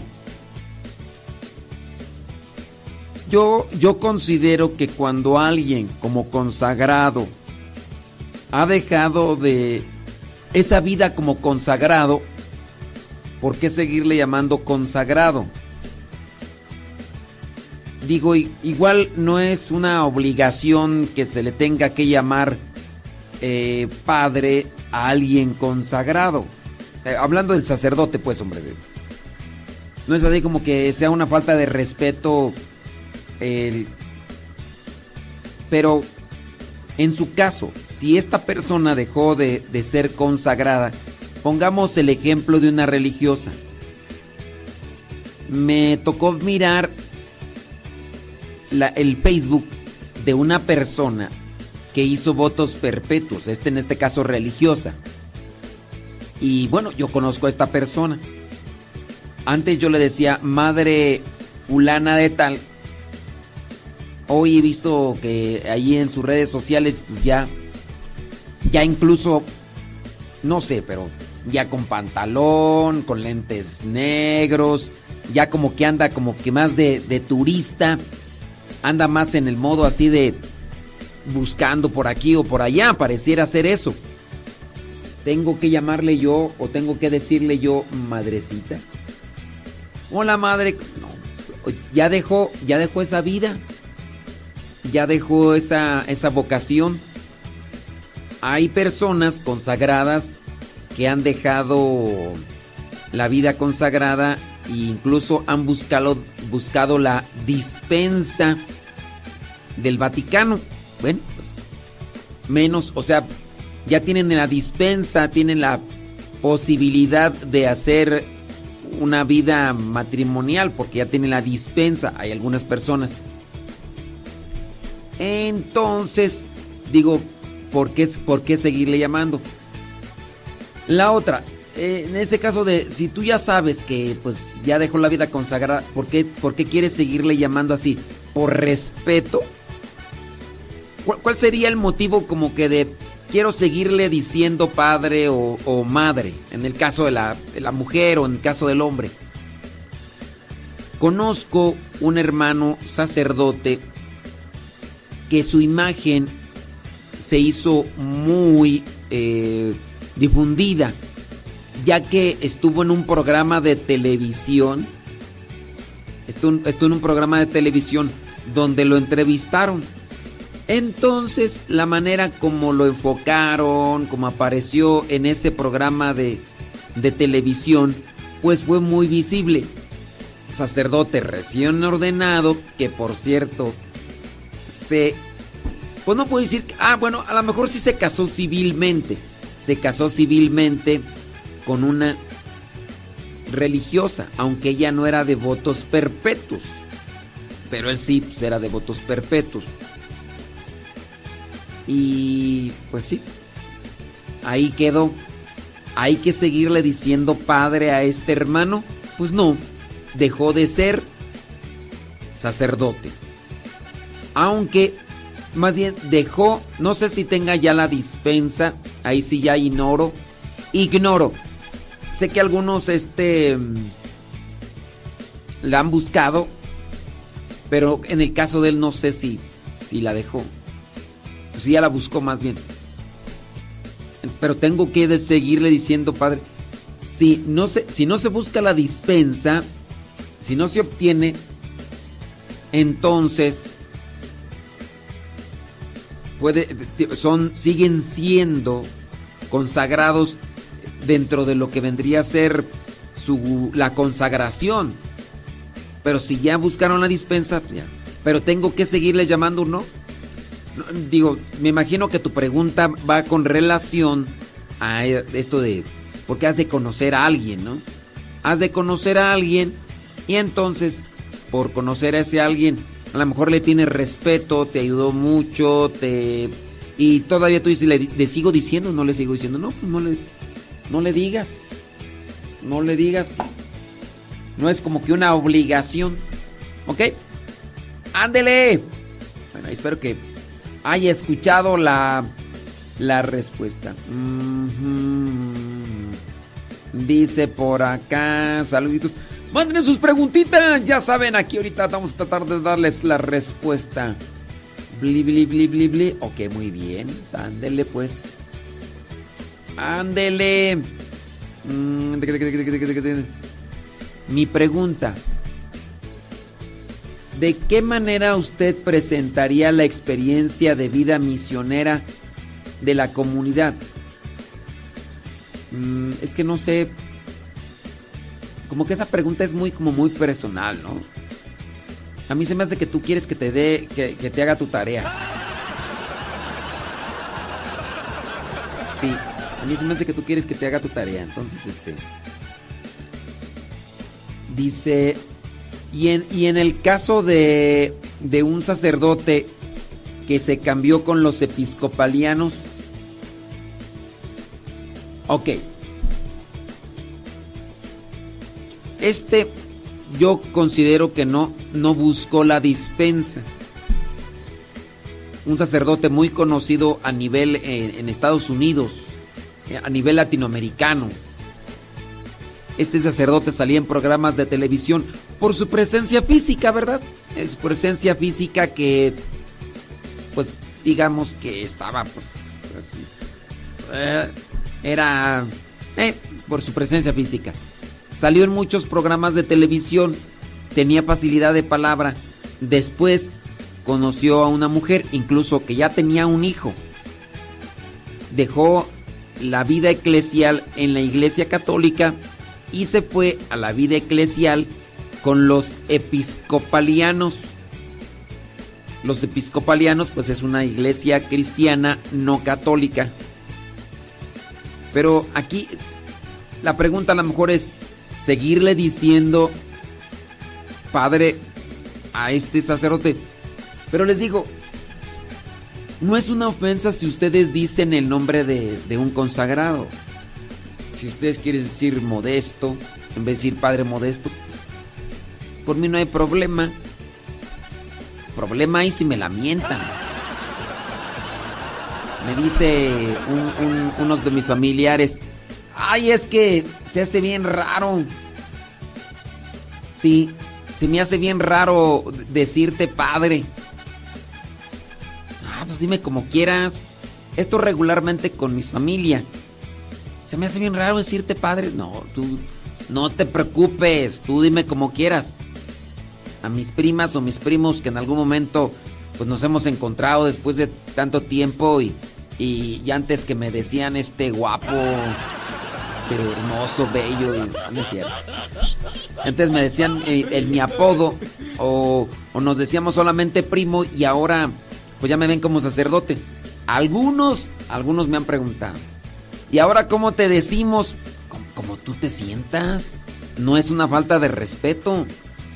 Tú me quieres decir primo, quieres decir mode, dímelo, no hay problema. No más con que no me la mienten. ¿Verdad, prima, prima? Sí, yo, yo con mis primas digo, no, prima. Como tú quieras decirme, digo, no te preocupes, no te agüites. No es una falta de respeto, pues. A eso es donde voy. No es una falta de respeto. Y ahí tengo, pues, por ejemplo, a mis, a mis primas. Tengo a mi prima Nena, a mi prima Lupis, a mi prima Goya, ¿no? Que me digan como sea. Que me digan, este, joven de buena apariencia, también. Yo por ese lado, yo no. Ay, ay, ay, ay, ay. Sí. La prima, prima. ¡Prima, prima! Déjame ver, por acá hay otra pregunta. Sembré, sembré, sembré. sem-. ¿Dónde está tú? Dice, mi hija le comentó un profesor que la primera mujer que existió se llamó Lilith y que hasta aparece en la Biblia. Isaías 34, 14. A ver, ¿qué dice Isaías 34, 14? Pues, ¿qué profesor es ese tú? ¿Dónde está tú? Isaías 34, 14. Vamos a buscar. ¡Prima, prima! Isaías 34, 14. Este. Aquí está. Dice. Los gatos monteses harán compañía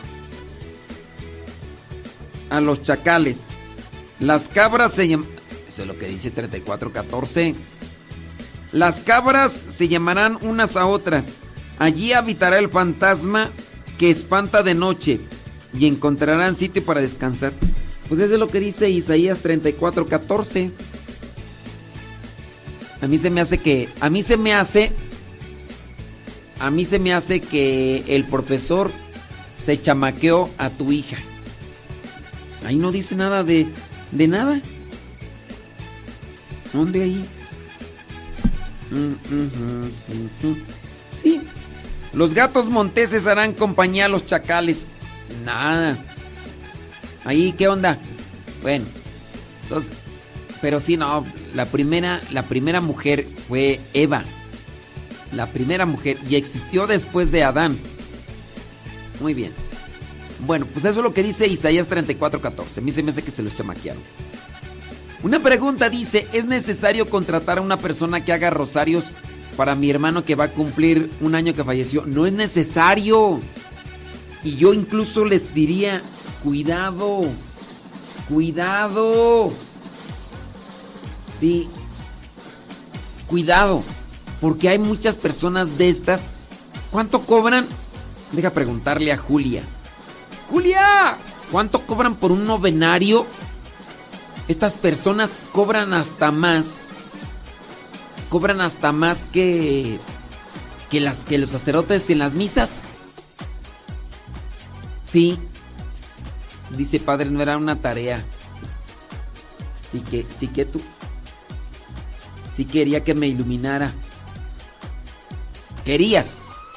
Ya no quieres. Ver un pasado imperfecto. Muy bien. Sí, yo les diría tengan mucho cuidado con... Yo sé, pero una persona que se dedica a rezar rosarios solamente para sacar dinero, eso pues ya no. Ya no. Van a decir, ay, entonces como el padre sí cobra, mis, cobra por las misas. Pero ahí se habla de un estipendio que tiene como una función de ayudar al que está dedicado y enfocado a eso. Pero sí, no, no es conveniente. ¡Julia! ¿Cuánto cobran por una, por un, por un novenario tú? Pero sí cobran un buen. Eh, que me digan a mí, dice Marcela, yo no cobro. Con mucho gusto voy a rezar. Es que e- es un apostolado. Es un apostolado y no tendría por qué estarse cobrando. Es, ese día tenía un diálogo y usted ni en cuenta cuando le pregunté. Ay, nomás. Ay, Adaías.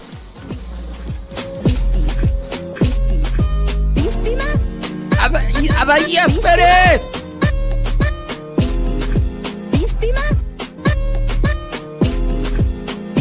Adaías. Ay, no, hombre, si nomás tenemos a la víctima y a Adaías Pérez. Ay, no, de veras. Sí, rezar el rosario por un difunto es incluso un apostolado. Ojalá y... Pues, pues, ¿qué te digo? Sí, ay no, tengan mucho cuidado. Mira, y luego otra de las cosas. Regularmente las personas que andan cobrando por... Cobran 200 por rezo. Más que la levantada de la cruz y las madrinas de vela. Ave María Purísima. No, tengan mucho cuidado. Tengan mucho cuidado. Mira, yo incluso veo que esas personas que cobran por rezar los rosarios para difuntos, muchas de ellas son hasta supersticiosas. Muchas de ellas son hasta supersticiosas. Sí, mezclan cosas que no son correctas. Dice, ¿qué se puede hacer? Eh, porque una persona que se dedica a hacer rezos dice que se tiene que comprar otra cruz y hacer el levantamiento. Te digo, te digo, no, no, no, no, cuidado con ese tipo de gente. Ese tipo de personas que cobran por los rezos de difunto mezclan, mezclan supersticiones. Y por eso acá le están diciendo a otra persona de estas mismas señoras o personas, porque son hombres y mujeres que andan eh, rezando así, dicen que se tiene que comprar una cruz que para hacer el levantamiento. Y falta y nomás ella sea la que venda la cruz. Falta. Falta te digan, "Oh, pues sí tienes que comprar otra cruz. Si quieres, este, pues yo las vendo y te las doy más barata. Al cabo ya estoy rezando aquí el rosario. Puede ser. Dicen que allá en el norte, fíjate, allá en Carolina del Norte, un señor cobraba 100 dólares por rosario. Uy. Oye, ¿y en cuánto se reza un rosario? En menos de una hora. Tú ganando cuántos dólares la hora? 20, 15. Y ese señor 100 dólares en una hora. Ay, no. Y luego para que te mezcle cosas de superstición. No, no, no. Sí, no, cuidado, eh, cuidado. Sí. Saludos, dice Marcela Suárez. Dice que la inviten. Que ella, ella va a rezar el rosario del difunto y que además ni cobra. Bueno, pues ahí está. Esther Cepeta. Saludos, Esther Cepeta. Ándele allá en Emporia, Virginia. Exactamente, Esther. Dices que, dice Esther Cepeta, que si uno no se echa flores, pues quién, pues claro. Uno tiene que echarse flores. No que Ofelia mata ya, ya me está ahí criticando que porque me estoy echando yo flores. Pero es que si uno no. te, atienes a que los demás te, echen flores. Lobo Luna. Mira. Sí. Eh, dice, es un buen motivo para que los familiares aprendan a rezar el rosario. Pues sí. Es un buen motivo para que aprendan a rezar el rosario y no le anden dando ahí dinero a, a esa persona. Pues sí, pues faltaba más, faltaba menos. Claro. Efectivamente. ¡Saludos, Kevin Fernis! ¡Kevin Fernis! ¿Cómo andamos? ¿Todo bien o qué? ¿Qué dice tu mamá? Sí. Oye, yo, yo tengo preocupación con don David Trejo. ¡Don David Trejo! Está bien, don David Trejo. Es que, mira, te mandan mensajes y el día que no te mandan, ya, ya uno está preocupado. Ya hay personas, ¿verdad?, con las que uno dice, no, pues, ya no nos escuchan. Sé que están bien, pero ya no nos escuchan. Sí. Por eso ya, por eso ya no digo agarren el gato, porque pues ¿para qué lo digo si ya no nos escuchan? Caminaba por la vida sin sentido, entre sueños que no dan felicidad. Poco a poco fui llenando de amargura este corazón de odio y de maldad. Presa fácil para un mundo que te ofrece en los vicios su falsa felicidad. Pero mi alma siempre se me me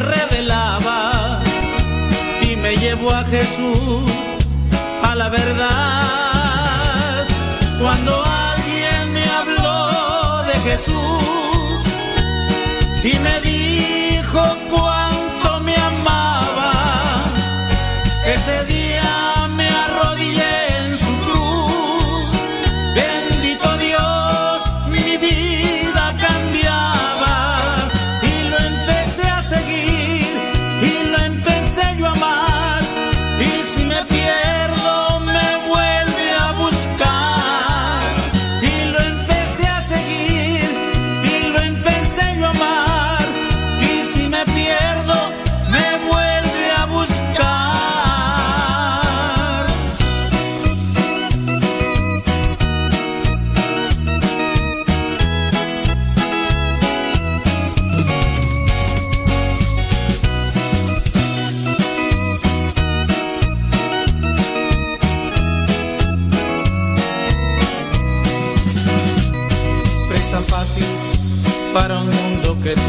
en los vicios su falsa felicidad. Pero mi alma siempre se me revelaba y me llevó a Jesús, a la verdad. Cuando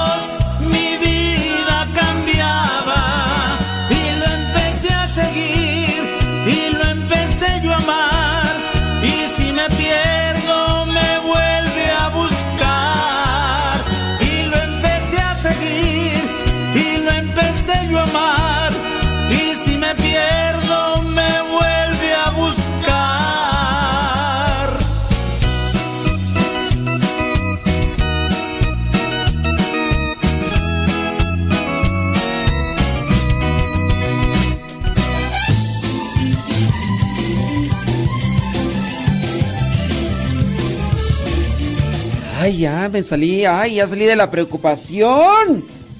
Carlos González, ¿dónde andas, Carlos? Ay, también es Bueno, Carlos ya tiene rato que, ya desde que andaba en otro trabajo ya, ya no nos mandaba tantos mensajes, pero dice que él está ahí siempre al pie del cañón. Sí, es que luego uno se preocupa, don David Trejo. Sí. Saludos, doña Rosa Blanca. Sí, sí es cierto. Sí es cierto. Ay, doña Rosa Blanca. Aquí escuchando, dice. Muy bien. De hecho, yo le dije a mis sobrinos que mejor lo hacemos nosotros uno cada día.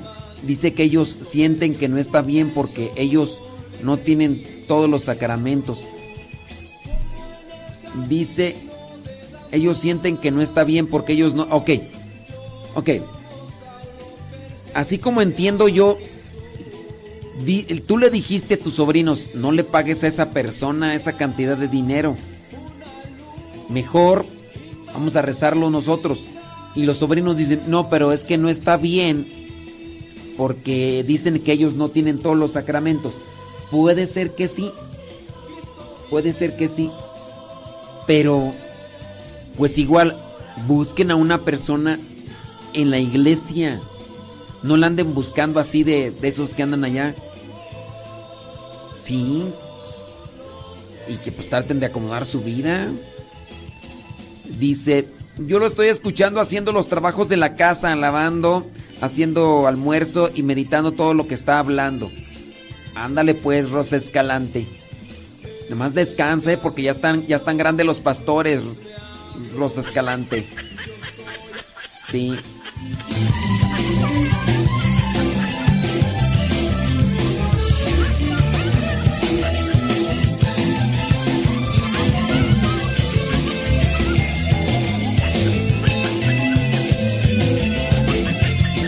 Dice por acá una persona, una amiga de mi hija me pidió que si rezaba el novenario de su mamá.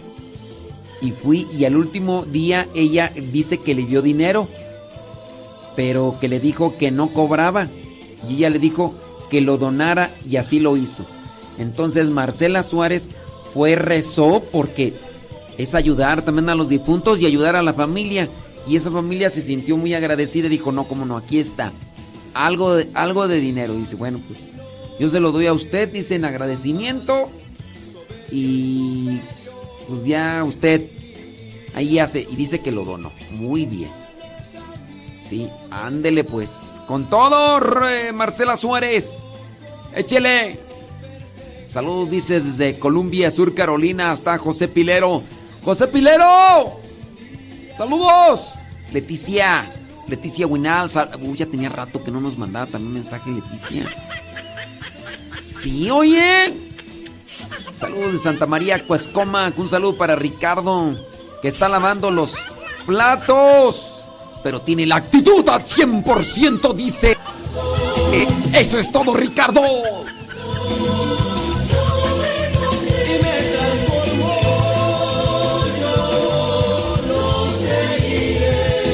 Saludos a José Miguel Montoya.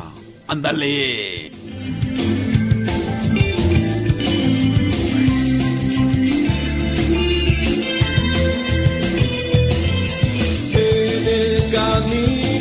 Jesús me habló, yo soy a quien tú Ay, Daniela Padilla, Daniela Padilla. Toxic dejarías de ser.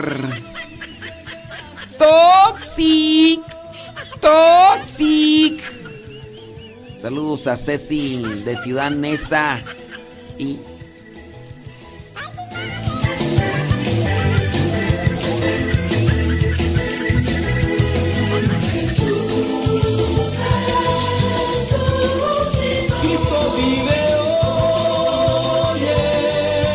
Prima Lupis, ¿qué dice Manteca? Manteca, California. Hablando de Toxic, ya se apareció Cristi Contreras. Ay, no, Dios mío.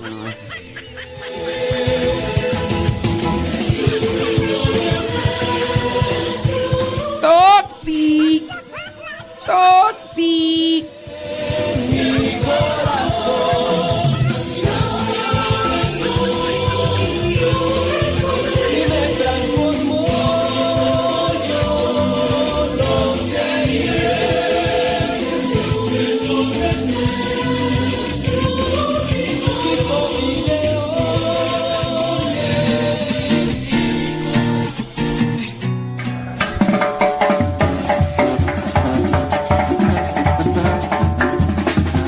para las Toxics.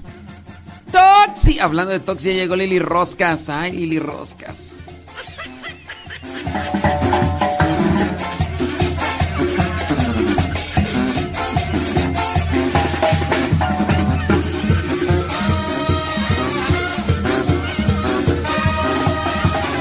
Saludos a José Miguel Montoya. Órale. Dice, invoca a las Toxics y nos hacemos presentes. Ya llegó Rosa Blanca. Y sí, llegó. Ay, no tarda en llegar acá este... Doña Carmela Viñamena. Pero hasta eso, fíjate, dice Lili Roscas, dice, invoque a las Toxics, pero recuerde que yo soy la presidenta. Bueno, sí. ¿Te imaginas? Ofelia Mata, Lili Roscas, Carmela Viñamena, Cristi Contreras y... No, no. No, hombre. Con ellas tres juntos... No, mecha. El apocalipsis. El apocalipsis. Dice, en mi iglesia hay el apostolado de rozar rosario, de rezar rosarios en casas, novenarios para difuntos. También algún tiempo, dice, yo participé de este apostolado y también me querían pagar por el rosario. Obvio, no lo recibía, pero les decía que lo donaran a la iglesia. Ándale, tú sí sabes. Tú sí sabes. Un saludo para Josefina Ayala. Allá en Mérida, Yucatán. Que Dios le bendiga y le fortalezca. Ah, ya llegó otra Toxic. Cristina de Siller. Y sí. Y sí. Desde que la miré yo dije, Toxic a la vista. Toxic. Toxic. Ay, Cristina de Siller, pobre de tu viejo. Pobre de tu viejo. Ay, Dios mío santo. Alejandra Ayala, otra. Toxic. Oye, doña Yola, allá de... Es de Puebla, pero vive en Querétaro. Igual Toxic. Toxic. Marisela Pérez, igual Toxic. Sí. Laura, San... Laura, de... Laura Sánchez Juárez también. Toxic. Toxic. Arriba las Toxics. Son las Toxics. María Ortiz también Toxics. Sí. Imagínate este. mm, Ay, ¿quién es tú? Este. Ay, ay, ay, ay. Se me va este. El nombre. Imagínate esta. Ay, Dios mío. Se- me fue el nombre. Esta. Leticia. Imagínate qué tan tóxic es que ya puso al viejo a, lavar. Ay, no. Póngase a lavar y qué dice, qué dice el viejo, eh, el esposo sufrido, abnegado, sumiso y obediente que dijo, que tú digas, mi vida, que tú digas. mi amor". Y, y dice Leti, apúrese. Y el viejo dice, sí. Toxics, toxics. Amor, vida y familia es una oferta para tu vida. Amor, vida y familia es a donde Jesús te invita. Es mucha gente se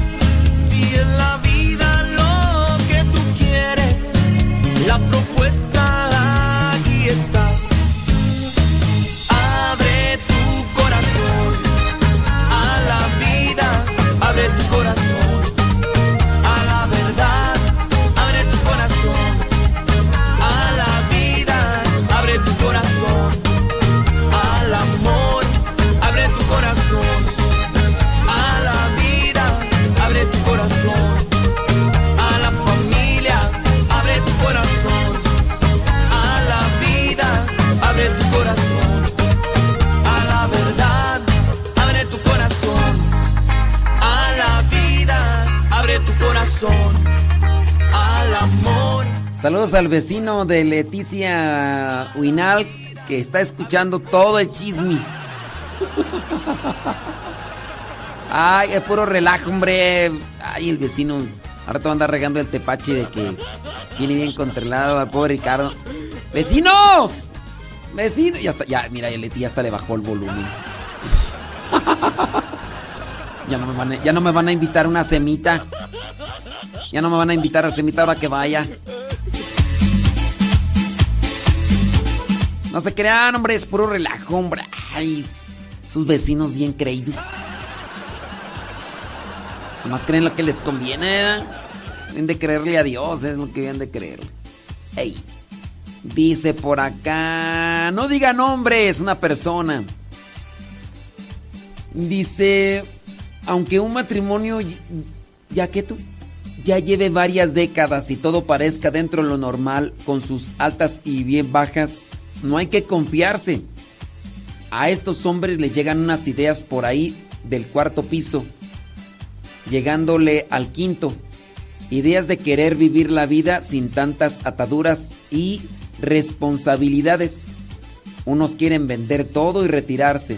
Otros quieren alejarse de los hijos para no tener que estar pendientes. Supuestamente ya ellos que se arreglen. Yo creo que les da la chiripiolca. Quieren un carro deportivo, pero ya las rodillas les rechinan. como que no piensan en nadie más que en sí mismos. Imagino que es algo como la menopausia que da a las mujeres. Hay que tener mucha paciencia, oración y amor. Dice esto les pasa a muchos. Bueno, a, los hombres no les pasa la menopausia. A los hombres da la andropausia. Dice una pregunta, una pareja si quiere prometerse unión matrimonial delante del sagrario y luego consumar el matrimonio ante, el un sacerdote o no. Este no te entiendo tu pregunta. ¿Cómo? Una, una pareja si quiere prometerse unión matrimonial delante del sagrario y luego consumar el matrimonio ante el sacerdote.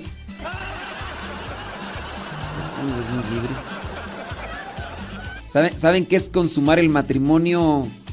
¿Saben, ¿Saben qué es consumar el matrimonio?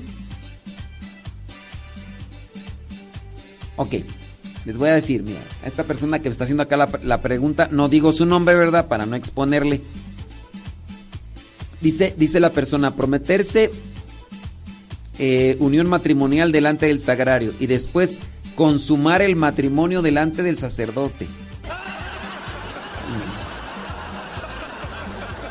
¿Qué es consumar el matrimonio delante del sacerdote? A ver, alguien que me lo mande así con letras, con palabras sencillas, sin estar, sin ser tan explícitos, por favor. Esta persona que me hace la pregunta no sabe qué es consumar el matrimonio. No sabe.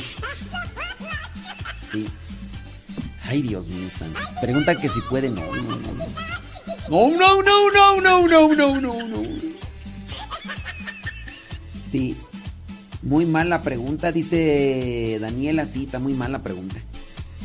Es que la, me hace que la persona no sabe. Puede ser que sí, no sé.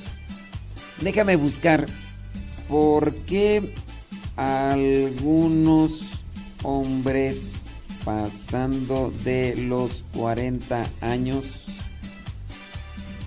se, mm, se de- desobligan o quieren vivir como jóvenes. Ok. Crisis de los 40, dice por acá. Hay varias razones por las que algunos hombres mayores de 40 años pueden querer vivir como jóvenes. Puede ser que se sienta que están perdiendo su juventud y quieran recuperarla, o que estén pasando por una crisis de la mediana edad. También puede ser que estén tratando de mantenerse al día con las tendencias actuales. ¿Es común que los hombres mayores de 40 quieran vivir como jóvenes? Es común que algunos hombres, eh, esto puede deberse a diferentes motivos, como querer mantenerse mm, jóvenes y bli, bli, bli. Algunos hombres pueden sentir que aún tienen energía, pero eh, cuando pasa esto sin duda hay un problema de salud mental. Los hombres, como dice acá esta persona, los hombres que quisieran hacer esto tienen un problema de salud mental. Es algo que no trabaja, es, es decir, que en este caso las personas, el, el hombre como tal, no, no ha madurado. No ha madurado la persona y, y tiene un problema. No, Guille Ruiz, fíjate que no, porque no me han invitado, Guille Ruiz, yo creo que no. Sí. Ujú. Déjame ver por acá de los de psicología. Eh, las crisis de los hombres. Ble, ble, ble. A ver, déjame ver acá esto que dice aquí de la crisis psicológica de los hombres después de los 40. Ujú, Dice por acá muchos hombres, fenómeno psicológico mucho más profundo que puede tener graves consecuencias en la salud emocional. Ok, muy bien. Dice, la crisis de los 40 suele caracterizarse por el sentimiento de frustración por no haber alcanzado el estatus deseado o por no haber cumplido con las expectativas de vida que están dentro de la sociedad. La crisis de la mediana edad también se manifiesta cuando tomamos conciencia de la muerte, sentimos que comienza la cuenta regresiva y nos hace reflexionar. ¿Por qué se manifiesta esta crisis? En la mayoría de los casos de las crisis de la mediana edad depende eh, del nivel de satisfacción con la vida, el trabajo, la relación sentimental, la reflexión sobre los logros pasados, bla, bla, bla, bla. La crisis de los 40 también puede ocurrir como resultado de cambios repentinos en la vida, como la muerte. Por eso yo les digo que es un trastorno con la muerte de los seres queridos. Dice, este fenómeno psicológico puede ir acompañado de un desgaste laboral, eh, sensación de falta de sentido en el trabajo realizado durante algunos años, cansancio y pérdida de la vocación. Los síntomas... eh, sí. Entonces, con relación a lo que nos dice esta persona, dice que no digamos nombres y todo eso, pero eh, no, no en todos. Porque si no, pues podríamos decir que a todos pasa eso como una. como un suceso natural en la vida. Digo, el hecho de que tú hayas conocido uno o dos casos no te tendría que llevar a una generalidad. Porque. Porque no todas las mujeres. No, no en todas las mujeres se sufre, por ejemplo, de la menopausia, como pudiera ser en el caso de algunas. Pienso yo que algunas mujeres, en algunas mujeres es más evidente la menopausia como cambio hormonal, pienso yo, cuando las mismas mujeres no han estado dentro de este proceso de madurez psicológica y espiritual a su vez. Entonces, por eso se hace más evidente la etapa de la menopausia. Sí. Igual en los hombres también. Pienso yo que esto de la andropausia, ¿qué es la andropausia? Vamos a buscarle por aquí. Déjame ver eh, qué es la andropausia. Es en el caso de los, de los hombres, ¿no?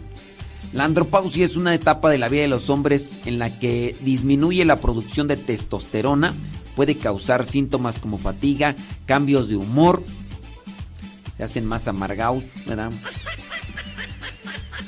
Este cansancio, ya se anda uno durmiendo como caballo lechero. Eh, hay una disfunción en, eh, y también pues eh, la masa muscular y otras cosas más.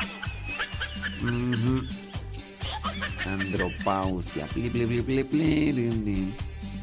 Dice mm, que tú de manera similar, la andropausia es conocida también como hipogonadismo, síndrome de déficit de testosterona o climaterio masculino. Este proceso no tiene tratamiento específico por sus signos.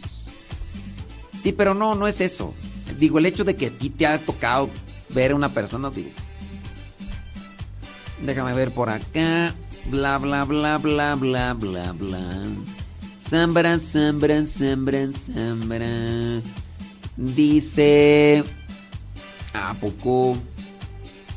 No diga nombres, dice. Están vendiendo las citas. eh.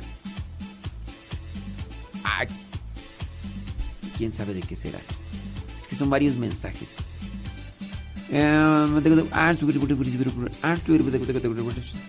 Ándele pues. Bueno, pues ya, ahí la dejamos.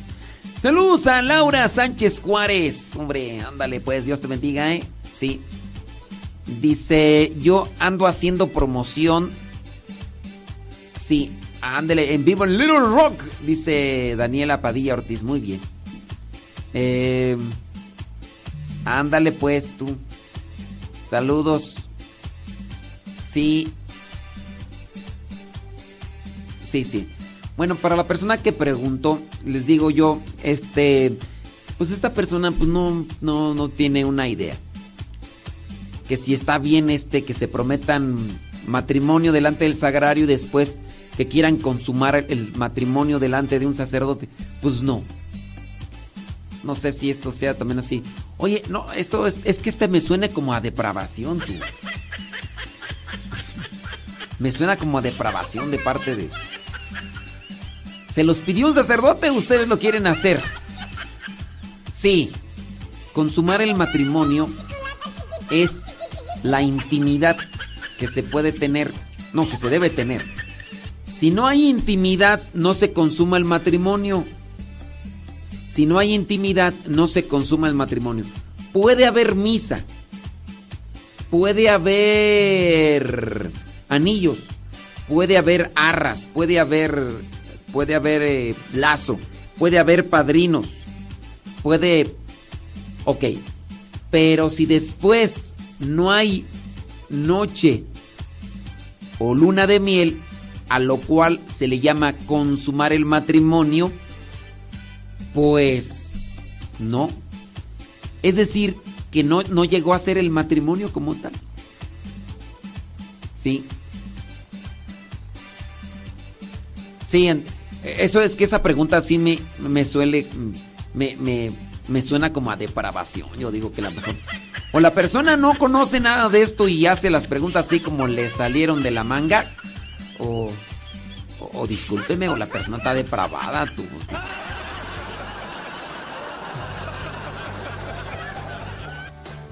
Dice, sí, sí sé que es consumar el matrimonio. No, peor tantito. Si sabes, y luego tú hiciste la pregunta. Dios te perdone. Dios te perdone. Hazme un favor, Sí, no, eso sería depravación ya. buscando cómo serás. Dice por acá Connie Tapia, dice, eso de las crisis de los hombres es de los chaborrucos. no lo sé. Vi si te veré y te conoceré. Confía,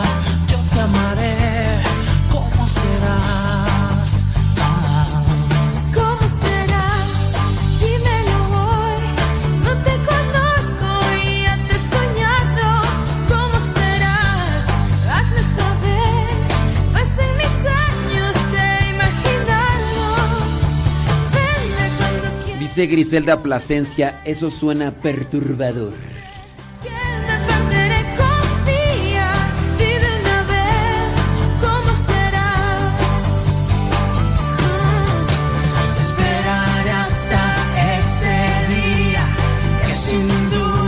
Dice por acá, ahora entiendo a mi suegro que anda todo amargado. Sí, la testosterona bajan los, los estados de ánimo, pero no, tu suegro es cosa seria. No, no, no, no. Yo conozco eh, personas ancianas que, que, pues, no, nada que ver con tu suegro, ¿no? Tu suegro... Yo entiendo que lo quieres justificar, pero no. Quiero pensar que es mejor que aprenda a amar.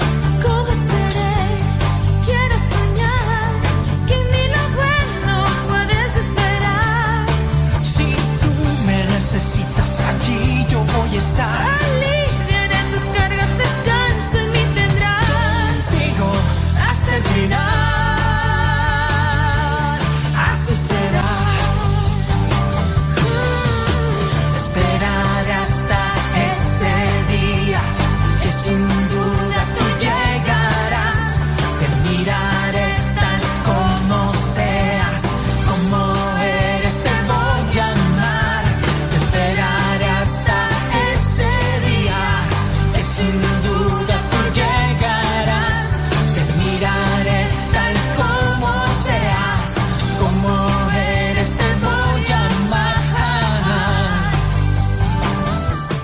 Caso, si la persona dice que ir al, al Santísimo y prometerse unión matrimonial, eso no es sacramento.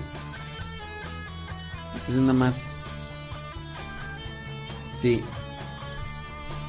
Señoras y señores, ya nos vamos. Son las 11 de la mañana con 9 minutos. 11 con 9 minutos hoy día.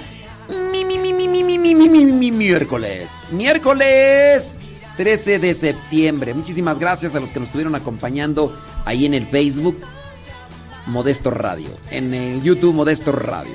Ahí se queda. Sí, más o menos. Sí, parece las Timbiriche, dice. Ahí se queda el programa guardado en Modesto Radio, en Facebook y en YouTube. Y también se estará subiendo a Spotify, Modesto Radio. En iTunes, Modesto Radio. En Google Podcast, Modesto Radio. Ahí ustedes también podrán volver a escuchar los programas. Cuando ustedes no tengan internet, descarguen, descarguen los programas que están en esas plataformas de podcast. Modesto Radio.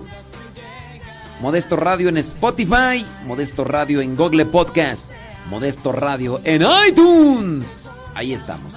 11, 11 con 10 en este día. Mi, mi, mi, mi, mi, mi, mi,